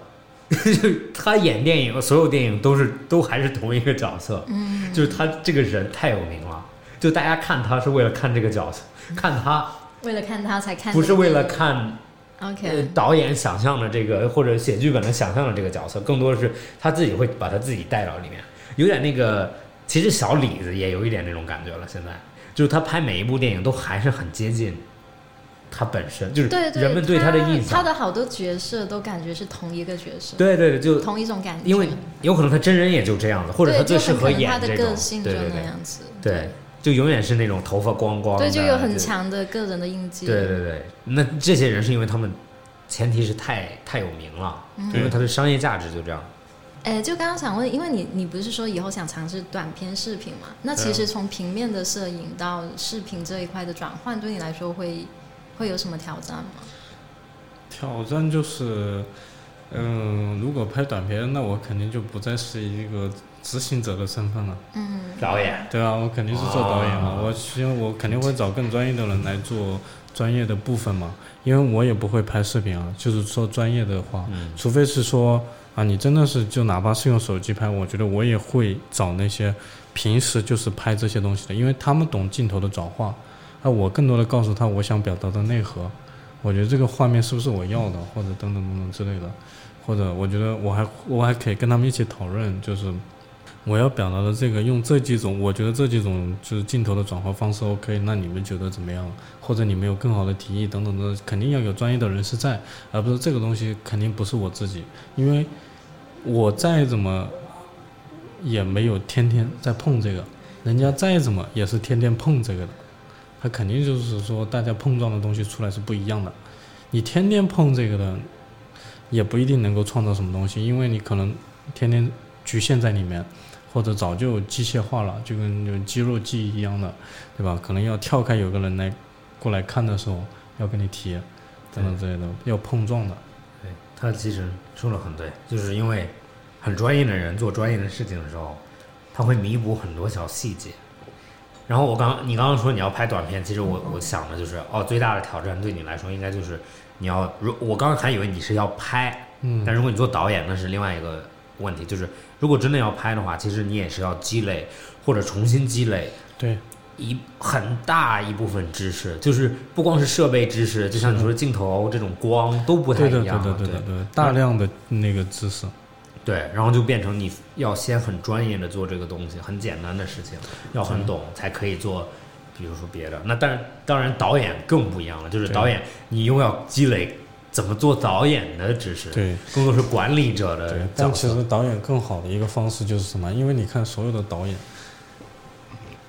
都是不是都都不是从小学做导演的，都是别的行业 的别的领域，嗯就是说比较接近的，可能是演员，对吧？或者编剧，嗯或者等等转过来的，或者导演助理，对吧？但也有很多，比如说我可能是之前是歌手，我能够很以最快的方式通过我的关系、朋友圈打入到比较专业的一个视频制作的内容里面去，然后完了之后，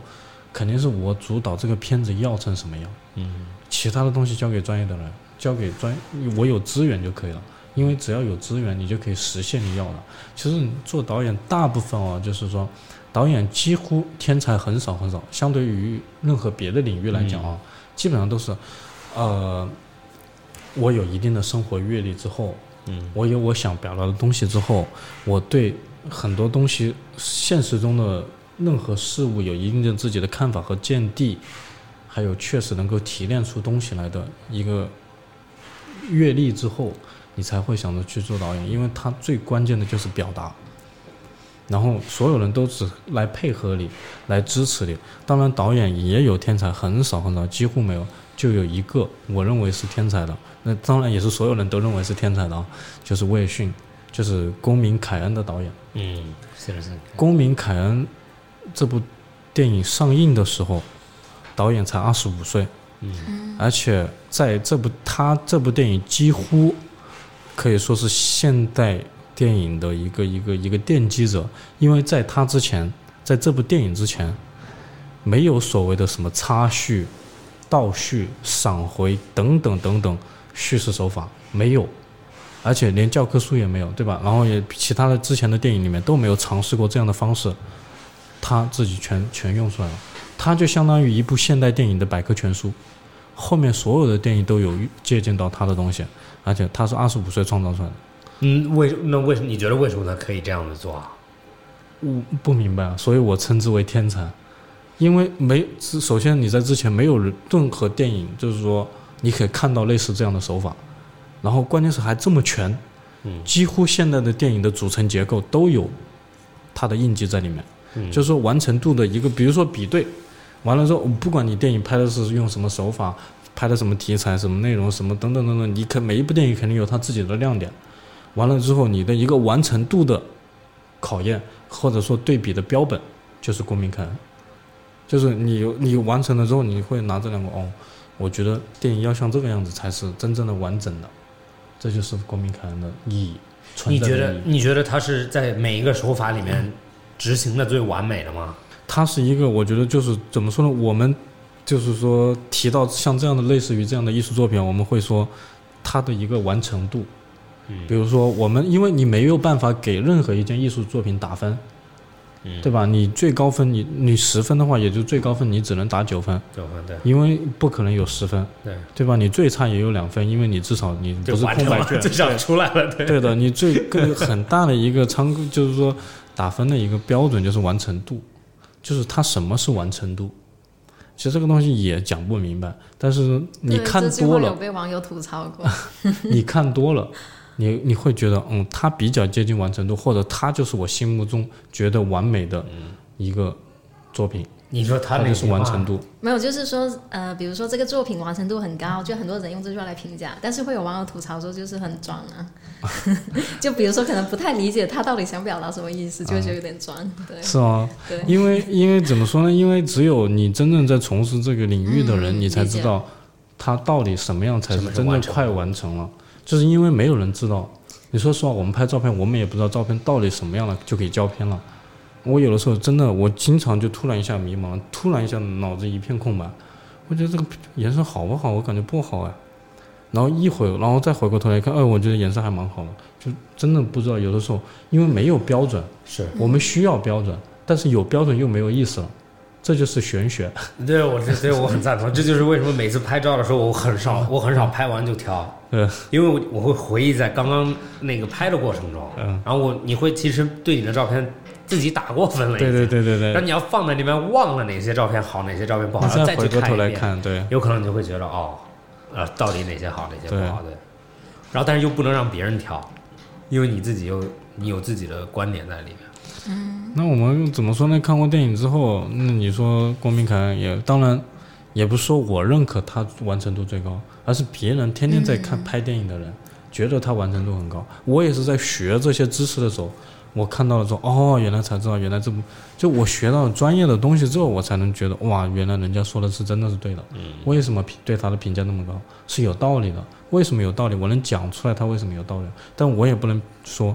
他一定就是我心目中完成度最高，以及也就一定是电影史上完成度最高的。你你最喜欢哪个电影啊？我最喜欢哪个电影啊？对，这个很难说吧，很对难我喜欢我喜欢电影还蛮多，你比如说时空三部曲啊，就比如说《海上钢琴师》《嗯，天堂电影院》，对吧？当然后你喜欢都好文，都好文艺片，然后西呃商业片不喜欢是吧？商业片也喜欢，也有些商业片还不错。我想想哪些商业片还不错？没有，有啊有啊有啊，李安的商业片也还可以啊，对吧？真的都不是很商业。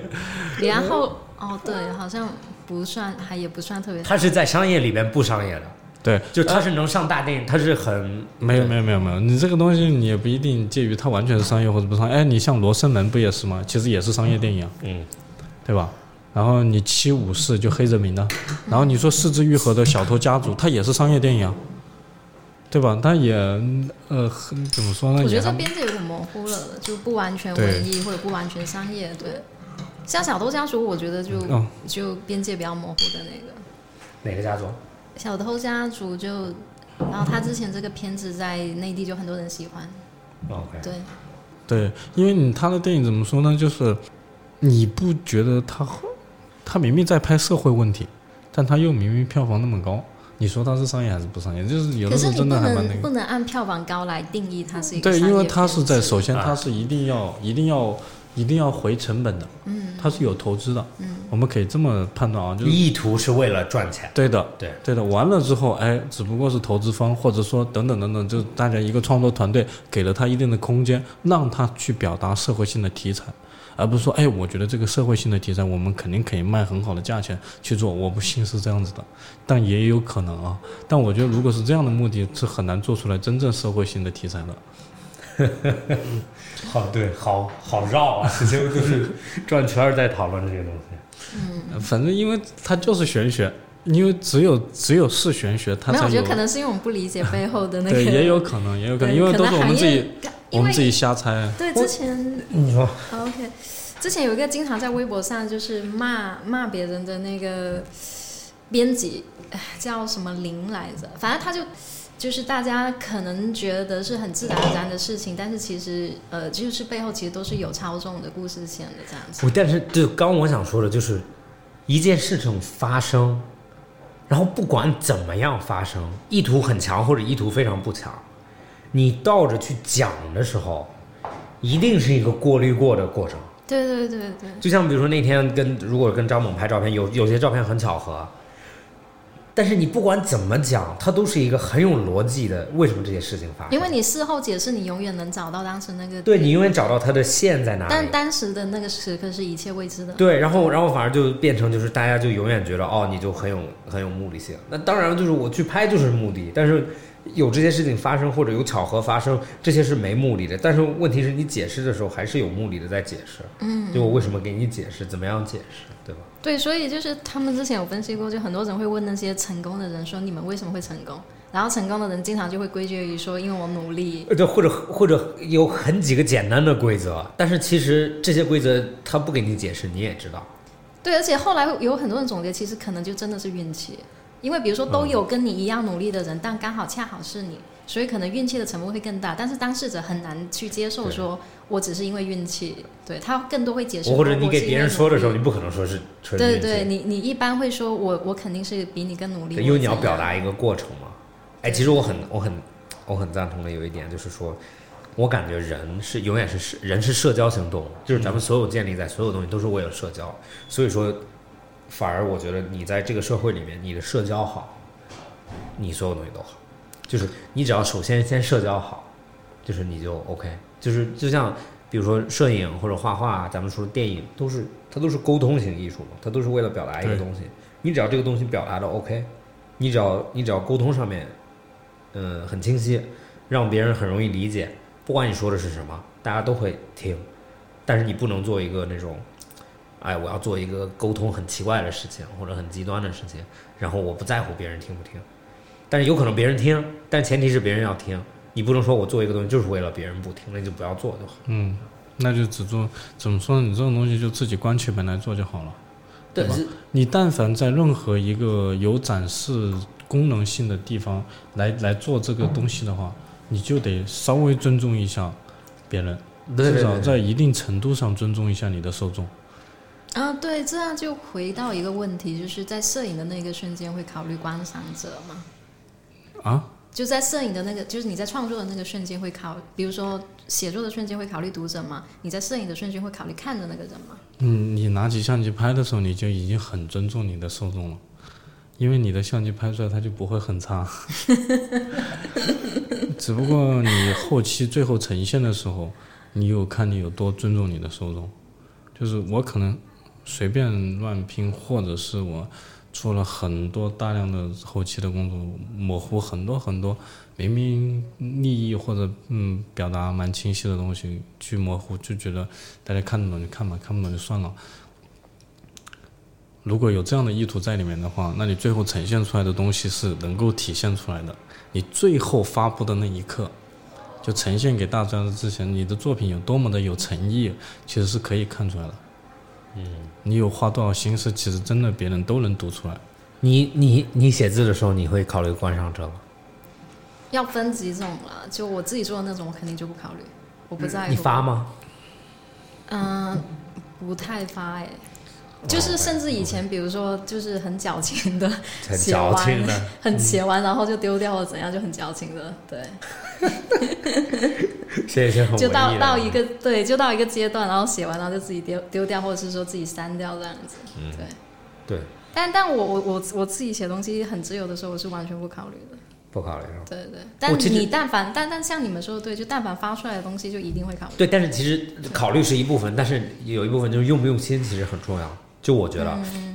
o k 有可能你们拍照，你拍照，你写字，然后有可能对我来说是做别的事情，但是最明显的就是做饭，就是你给一个你在乎的人做饭，和你给一个你不在乎的人做饭，嗯，完全是两 两个概念，就有可能东西一模一样。只有一个不在乎的人就是泡面，然后另外一个在有乎的人不不泡面都可以是泡面。OK，就都是泡面、鸡蛋，然后菜叶子，但是但是就是你在乎那个人，有可能你就会，我、想想我怎么加一个虾，不不不不不不不，你没有理解我的意思。我的理解我的意思就是说，所有东西都不变，嗯。就是你在乎和不在乎。啊，但还是 OK，对，就像水煮蛋，我不在乎就给它煮全熟，我不在乎扔进去 二十分钟，我等我回来干了我再回来。然后呢，如果你在乎的话，有可能我就是算到哦六分六分四十五秒拿出来，然后冰一下，然后这样的芯儿是芯儿是软的，然后白的是硬的，然后就完美，对吧？又容易剥，又容易包。但是呢，那你不在乎了，你就全熟了，就无所谓，最方便就好了。可可是我觉得这里面还有一个区别是在于，比如说有一些你想要尝试的手法，但是可能有些人未必能看得懂，或者是他未必能看出你这些用心的地方。这个时候你会去考虑，比如说，那我就弄得简单一点，或者是说弄得更大众一点嘛。不会，嗯，只有别人嫌弃我表达不够好的地方，没有我觉得别人看不懂的地方。永远不要低估受众，真的。我因为我觉得受众是大家，虽然来自别的不同领域啊，但是每一个人都是对，会看照片的人和会看书的人，你一定要相信他们的，他们本身的一个一个 level，也不要觉得自己会表达的别人看不懂。我我只担心自己拍的东西被别人嫌弃，你懂吗？很谦虚啊，知道吗？很谦虚的，问你一个，你有你有嫌弃过你的客人吗？有啊，当然 应该所有的乙方都有嫌弃过甲方吧？是吧这个也没有，肯定的吧？那也没有，就是 你有可以分享的例子吗？我比较嫌弃的只是说，就是我觉得你既然花钱找了我，我觉得啊，你为什么不给我空间创对创造？对对对，我觉得这是一个，我觉得我我说这么简单的道理，难道你没有想过吗？但是我肯定不能跟客户这么说嘛。我当然，你把我当一个工具人也可以。其实你如果把我当工具人，我更我觉得你可以找一个更便宜比我更便宜、性性价比更高的，对对吗？因为你只要跟他说他完成就好了呀。对对这个很简单的，你找我，我你说这个技术很简单的呀，我觉得几乎就是说到了某个价位的摄影师，其实都可以做出来。嗯嗯对吧？那你为什么还要找我，对吧？你觉得这个东西是对你来说，你没有，你难道不没有想明白这个东西吗？完了之后，你跟我框了这么死，然后最后到比如说最后十五秒钟，或者是你把我放出来，你说你跑吧，冲刺吧，我靠，我都被你耗成这样子，你让我冲一下，我怎么冲得出来，对吗？你一开始就是，就是怎么说呢？我能够懂配合，我觉得就是说，当然因为我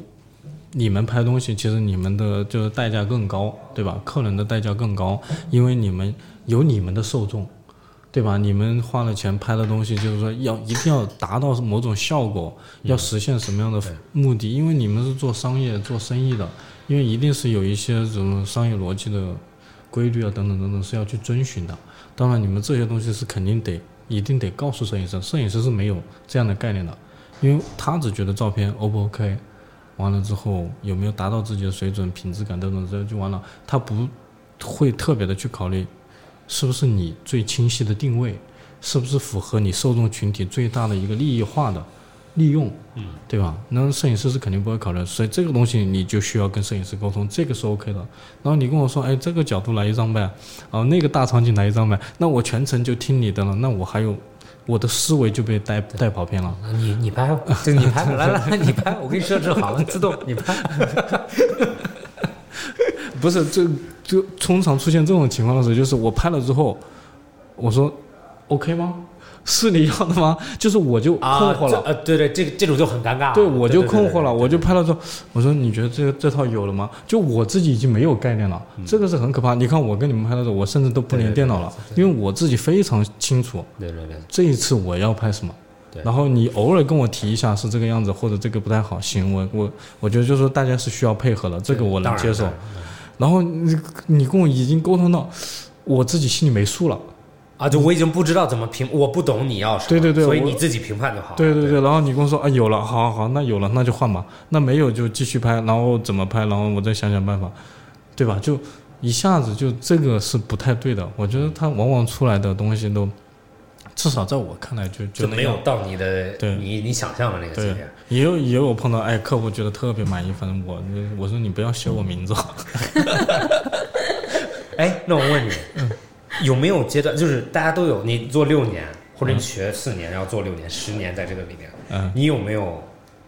一有没有就是说，有的时候你就想让别人告诉你有了，有有有有有，在在什么阶段？还是现在几乎几乎不会有这种？现在现在几乎不用啊，那就那在什么阶段会有？刚刚开始出来接商业的时候，就只想让别人告诉你，哎，好了好了，可以可以了，可以对对对了。，因为我那个时候不知道商业该拍成什么样，因为你我不是说我前两年都在拍创作嘛，我就拍了我拍了好多好多组作品之后，我就做了一个作品集，然后出来接商业，就是客户觉得哎这个摄影师的作品集还不错，就想找我拍，然后那个时候我一点商业的商业该做成什么样，其实自己不清晰的，不该但是没有转化到，没有从创创创作转化到这个里面吗？就比如说他他感觉你作品集哪一组最好，那你就去模仿之前没有没有没有没有，因为每一次他东西都不一样嘛。就比如说，首先衣服不一样，完了之后他呃要的感觉也不是我拍创作的那种感觉，他只不过就觉得嗯摄影师 sense 还不错，就想试试的拍我们能给我们带来什么。然后完了之后，他就想跟，然后偶也有了，大多数刚开始出来的时候，找我的那种客户也会，就是怎么说呢，也是不太有钱的客户。然后找的摄影师也大部分是偏工具人的，就是你出来完成就行了。大部分都是那个时候我根本就不知道商业该做成什么样，然后但是过了没多久，很快就转换过来了，就碰到了谁，就是那个依恋，也就是那个恋。Crystal 啊，啊，那个时候一，然后他们原本一直找，拍什么？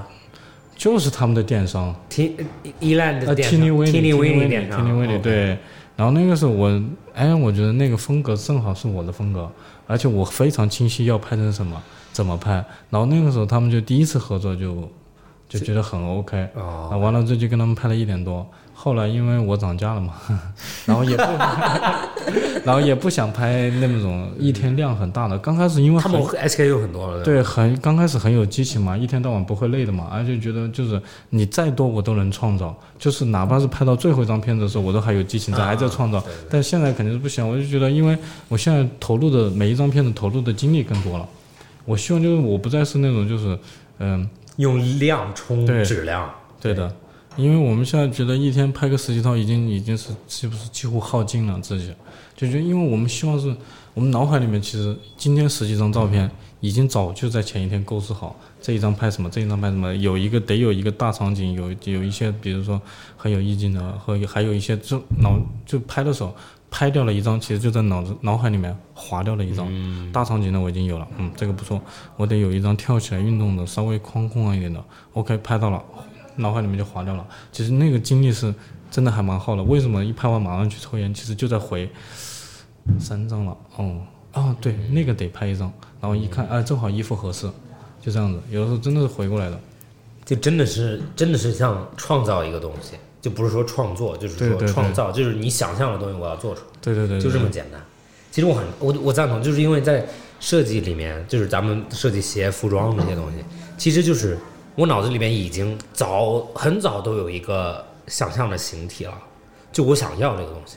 只是我要用各种工具去把它完成做出来。对。对，然后呢，其实不做创造或者设计的行业的人，他们会觉得设计师们是某一瞬间的灵感，但是其实我我完全不是，对，写文字也不是，就是没有巧合，对永远所有东西就就只是细化里面就是说啊，他做这个的时候突然看到了一个东西，他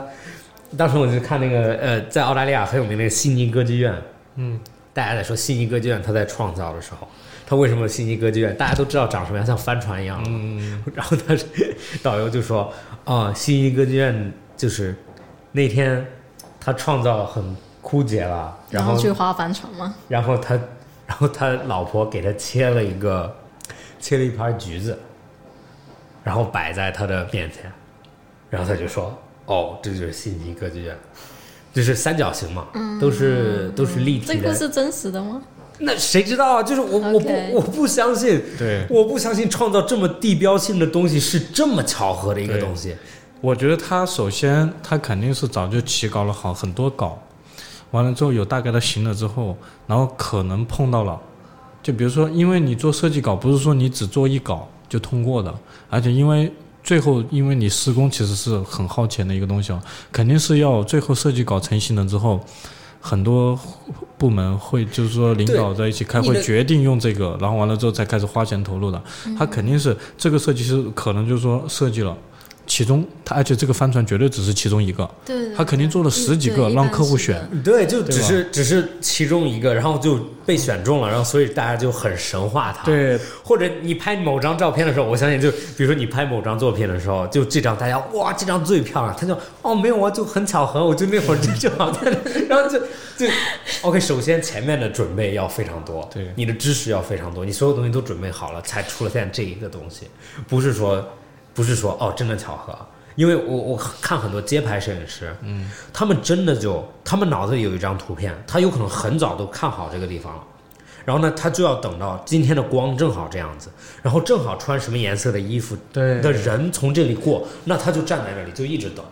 等到这个人路过。而且还得符合他要的那个画面的气质。对对对对，然后那那 OK，前提的那这就前提就是你的技术都在的时候，然后你的构思也在，你的构思在，那你就完全就是就像你说的，创造那张图就好了，我画出来，我不需要真的巧合，因为因为不专业的人才会巧合，专业的人永远是我稳定的在制作这个东西。也就是比如说真正在从业这个的人，可能就是终于有了一张我自己想要的了。嗯，就是他可能早就想要这个画面了，只不过终于执行出来了。嗯，对吧？终终于拍出来了。哦，这也就是为什么当时 Crystal 我们刚开始他就推一直推荐说啊，我认识一个摄影师很厉害，很厉害，很厉害。然后我们就，然后就当时选的时候就也没有也没都没有见别的摄影师。然后这也就是为什么拍的时候，或者开拍之前一定要跟你聊，一定要一起说话，一定要沟通东西，然后喜欢的东西一样的时候才去拍。对然后这样子就我也省心，你也省心。然后其实最后就是更多的是，就像你用用这么贵的摄影师，一定是你要他的审美在里面嘛。你不可能说啊，我只要完完成这件事情，完成有可能找很很普通人对。除除非就是你们所有人都已经想好，哎，我这张照片怎么拍这张？你，哎，我们这第一张拍这个角度啊，然后在在这个地方拍那两个模特摆这个动作，然后完哦，那了那样的我就去拍了，然后你就咔就行了。对，这这我找个人按键就好了嘛。对，你你刚刚前面有提到说，比如说呃，不管是拍视频或者说摄影，有些人可能就是做到会呃做到会比较固化自己的思维，或者是说重复自己的一些套路的那个阶段。你现在会会有那个感觉吗？我一直没有过，嗯我我绝对不会有的，至少目前不会有的，因为我如果我的这一组跟上一组一样的话，我就觉得太没有意思了。嗯嗯就是而且如果我这个月还跟上个月拍的一样，那我就觉得这个行业就不要做了，你没有意思了，因为你这我们每拍完一组，就是为什么叫 test？我觉得我翻译过来叫测试，就是我在测试我自己。然后拍完了之后，我也在看，就是我虽然片子也会发朋友圈啊，但是我发完朋友圈之后，那一刻我就开始总结了，为什么为什么？还是就就就总总感觉有遗憾，总感觉有遗憾，而且每一次真的是创作让我进步很大，这是我为什么一直坚持拍创作，这样导致每一每一次化妆师或者不同的跟我工作的人见到我，都说，哎，你怎么每一次至少我在进步，我虽然没有很好，但是我每一次是真的都在进步，谦虚。我自己都能感受到我确实在进步，因为我今年比去年好很多。但是虽然我对我的现状还不是很满意我，是真的不满意哦，发自内心的不满意。但我觉得至少，我感觉我就要接近了。对，那那个目标是什么？或者说有一个类似的一个那个目标不一定是什么，而是就是接近我经常看看到摄影师的作品的那个、嗯那种程度吧。我至少我现在的目标就是达到那种程度，我先达到了之后再说，我肯定到了那个阶段，我还有别的目标，对吧？我先实现这个，因为我觉得实现这个好难好难哦。嗯，我前年也是那个目标，去年也是那个目标，今年还是那个目标，还没有实现。那个地方难是在一些技巧方面，还是在一些其他什么方面呢？都有，都有，技巧也有的啊，包括后期也有的。后期不是说啊，大家都说哦，东西交给后期，行啊，你找一个后期，你交给他试试看，对吧？那我已经换过十几个后期了，并不是他们不好，有的时候是也是我不好，有的时候是我甚至都解释不清楚我要什么，然后我就只是跟他说，然后他们可能的工作方式就是非常具象，你给我看什么颜色嘛？我说我想要这、啊，这样的具象到对过分具象，你给他的是氛围，他给你的是对，我说我说就这种感觉，然后呢，我更喜欢肤色不要那么黄，然后可能我也我给他那个参考图就是肤色有点黄，但是感觉我很喜欢，就经常 get 不到，然后 get 不到，后来之后我发现这可能是我自己有问题，对吧？人家可能就是说别的摄影师给后期沟通的时候，他人家不是这么沟通的，人家可能就直接说的很具象，完了之后其他东西自己把控就好了。那我后来就学会了自己把控，我现在就是所有的给了一个我还蛮熟悉的后期，他大概知道我喜欢成什么样，他会调到一个比较接近的值，完了之后给到我，最后我来做最后的输出。现在只有我自己能做最后的输出，每一组片子都这样，因为但凡片子出来之后，我我自己不过自己这一关，我是不会发给别人的。就我觉得这最起码这个东西我得喜欢，除非是那种像电商啊，就是我说随便嘛，你你直接跟客户沟通都行。就是这种赚钱的活是另外的，而且你觉得没有意义去浪费你的精力的那种东西。就我们的所有的成就感，就来自于这个作品出来的之后，自己爽一下，然后客户夸一下，或者别人夸一下，就所有的成就感都来自这。完了之后才是赚钱。其实你说这个摄影能赚多少钱呢？它天花板就在那，能赚多少钱呢？就是比相对于来说比别的职业会稍微好一点哦。就但是它的 top 做到做到 top 也就那么个体量，因为你再怎么样，你是一个人在拍摄，你懂我意思吗？嗯，就是和你做，你比如说你你你做别的东西，可能是有一你招了两万个人来帮你赚钱，但摄影师你做的再大，你也是你自己今天去拍了，你才有钱。你今天只要躺着，你是谁你都没有钱。他们没有那种，比如说很有名的摄影师创造一个 studio，然后、有啊有啊，然后用用下面的人去养了一帮摄影师啊，对对对。但是天花板也就在那，他还是一个摄影师去拍啊，而且你还是你能拍的摄影师，而且你首先你还要信任他，你你能信任他，然后他又能还拍的不错，你中间你花了多少成本？你培养一个人的成本，你信任成本，对吗然后培养好了他就跑了，他 就自己对啊对啊做自己的了。然后一个小，呃那完了之后，你肯定就是比如说你一个案子，你肯定是他拿多少，你拿多少，对对对对吧？这都是一个，就是有一个分配，而且是确实是合作还要比较愉快，这都是设限的。设限只要是靠人创造的东西，它其实就没办法量产，没办法量产的东西，它的经济体量就永远只有那么大。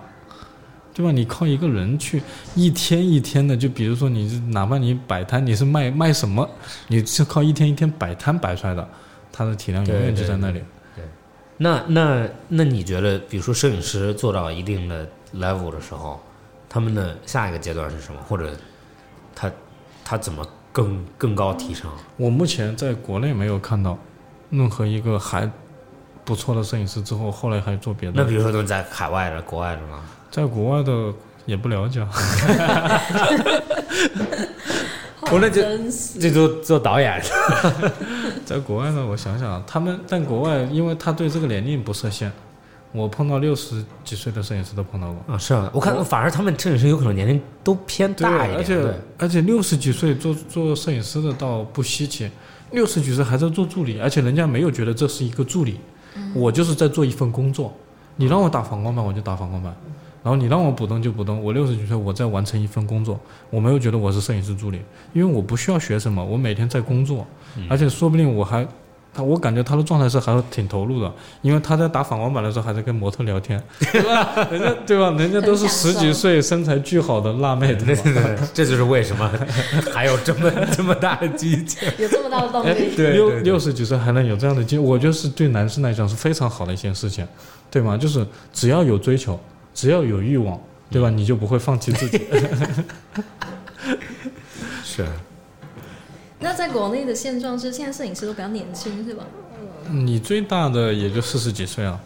然后人家现在还在拍啊，对吧40几？岁那还在拍的话，那你说就他们也并没有拍到多好啊，没有拍到国际上知名啊，对吧？或者有独特的自己的东西出来，其实我们现在国内还不太多的。其实就现在目前年轻的摄影师里面还有几个，也已经很不错了，但是说没有好到那种，就只不过是比较特别，然后老外接受了，因为他们没见过，但是没有好到说哇，就是就是怎么说？就是你在一定的艺术领域里面受到国际公认，或者就是觉得哇这个东西太棒了，就所有人就比如说电影里面，就你像亚洲只有黑泽明，他是一个教父级别的，对吧？其实你这个这种这种咖位和 level 的人，你就别说像他了，你就像比较稍微比他低一点点的都在国内都还比较少。其实没有好到，就确实还不错，但没有好到可以跟，哇，就是所有人来去学你。比如说你像黑泽明，你说科波拉，还有乔治卢卡斯，拿着一百五十万美金跑到日本去找黑泽明，说你赶紧拍片。嗯。因为那个时候他在日本已经遭遇滑铁卢啊，就是没有人投资他了，他的电影上一部赔一部，然后人家拿着钱来，对吧？那个时候你像你科波拉拍了那个《教父》，对吧？然后乔治卢卡斯呢那更不用说，他最赚钱的导演了，哇，他就是是新新新新那个，他他都不是不只是导演，他那九部，你说他那 IP 都赚多少钱？对他就是卖东西的。那你觉得？那你觉得达不到这个级别，是因为我们还缺少文化沉淀是那那就是没有这个土壤吗？啊？没有这个土壤？不是不是有，绝对有，但是我们的给我们的时间太短了，我们起步才什么时候？但是技术层面上来讲，我我不相信中国中国没有啊，技术是技术层面绝对 OK 了。那我们的技术，我们的技术很厉害啊，对，有可能比他们还会没好。有你美国，你美国就是今天晚上那个 可能是之前苹果刚刚发布，第二天华强北就做出来了，一模一样，对吧？那我们的技术已经很到位了，就没有比我们技术更好的，我可以说效率又高的，那没有那。那但为什么我们没有？首先啊，我就是我们没有很大的精力，目前和一个允许度，就社会允许度，投入到创造这个阶段。创作？就比如说你产品研发，人别人的公司是研发是最核心的、最基本的，他们每年投入大量的资金、人力，然后在研发，可能今年一一点成绩都没有，他们也不 care，反正我长期养着研发团队，你三年跟我交一个成绩本，十年交一个大的都行，反正我养着你们，你们一定得研发，但只不过我肯定是一一一会一直来监督你们的工作，嗯。我一定要要什么，但我们是全部是马上制造开始贩卖就完了，就是人家研发了什么，我稍微改一改嘛。那比如说最简单的化妆品里面，对吧？偷一个研发成本，买一个研发成本，换十几个色号，对吧？我就照样开始卖了，因为研发成本是非常高的。嗯，那我们因为就毕竟就大家但是在摄影行业里面，一样的，你其实你反观过来那是生意对吗？但是我们的的意思就是，比如我们的艺术领域，嗯我们的文化，嗯就是确实我们因为我们的文化出现过断层，我不知道这个地方发生会不会有问题啊？但我们的文化确实出现过断层。嗯对啊是这个有赞同，这个我们之前也讨论过。对对对，就是很明显的，就是你现在其实是之前在弥补有一段时间的文化，然后弥补完了，有可能咱们这一代，对啊我感觉咱们对啊，咱们这一代是第一代追求原创，上一代就几乎都不追求原创，就是他不在乎原创他。需他需要有个过程的，他一定得有个过程的，他一定是我觉得，但是至少我们目前在走向好的趋势。我们这个东西，你特别是文化艺术啊，这个确实需要一代一代的一个奠基的。你你刚刚说那个我不太赞同诶，上一代人肯定也追求原创啊，作为文艺的工作者，没有，你那个时候啊，当然当然用用是但是你你比如说你在商业的领域，社会性那个那个用一个用一个，比如说统筹的，就其实我赞同你，我很理解为什么你不赞同我。就是我的意思只是说，上一代人有可能他们消费者有可能他们还是很在乎我能获得什么东西，但是咱们这一代人就是咱们从小都获，咱们所有东西都有，咱们没有得不到的东西了。那在这个里面得不到没有得不到的东西，那就需要寻找一些就是弥补这个空虚感。就其实得到的所有东西很空虚了，你就你就还渴望的东西，那就像张猛说的，比如说你的你就追求一些原创，或者创造一些之前没有的东西，或者你的认知更多的是我想只是获得一个别人的夸奖，对吧？不是说真的要我要真的创，就是我要我要得到某个东西，就是我要得，有可能有可能对现在这一代人，最少在国外，就是咱们咱们这代或者比咱们更小零零后，他们有可能对得奖就不那么重视了，就我不在乎得奖，反正这个我赞同。对，就就就还是自己开心，对我自己开心就好了。享受这个过程更对对对。重要但得不得奖，对，那有可能他们就更追求原创，或者就是更多在原创一些东西，就是因为我不需要，我不需要大的机构认知我啊，我演电影演不演得好或者演得不好，我不需要奥斯卡告诉我，我也不需要，我也不需要格莱美告诉我我的我的音乐好不好，我我放在 YouTube 上面不要钱，这么多人听了，这么多人听了就说明我好，为什么为什么要我要得一个奖杯，在某个状态下必须做某些 PR 得到一个奖杯，对吧？那在这个里面，其实我很赞同他们这一波人，就是说，只要好就放出去，放出去不要钱，总有一天你会收回来这个，你会获得你想要的东西。就是当然这赚钱是一部分，但是其实很多东西不去赚，不去为了赚钱的目的去创造，才是真的创造。没有为当下，没没有赚钱在眼前，对对对而是投资一个未来。我因为我们我能够理解你刚才说的那个那个现象，就是因为在那一代可能当下的问题比较严峻，所以所有人的精力在解决当下的问题。但我们现在是有一定的资本可以投资未来，因为我们在当下生活的还算富足，所以我们才会去投资未来。所以这就是一个过程。在当时那在早一些的年代的时候，因为大家确实在生活方面，对吧？在当下的问题都没有马上得到解决，对，而且面临的相对还说很严峻的时候，你因为很简单，你说为什么最开始的艺术都是出现在宫廷、贵族？对因为物质生活足够好，足够支撑你来够做这些东西。OK OK 谢谢张对猛。对没有没有没有我们今天聊的不够，下次没事的时候继续聊。可以可以，对嗯，干个杯吧，好谢谢张好好猛。，Cheers，张老师，Cheers，Cheers。本期节目到这里结束，谢。谢大家收听。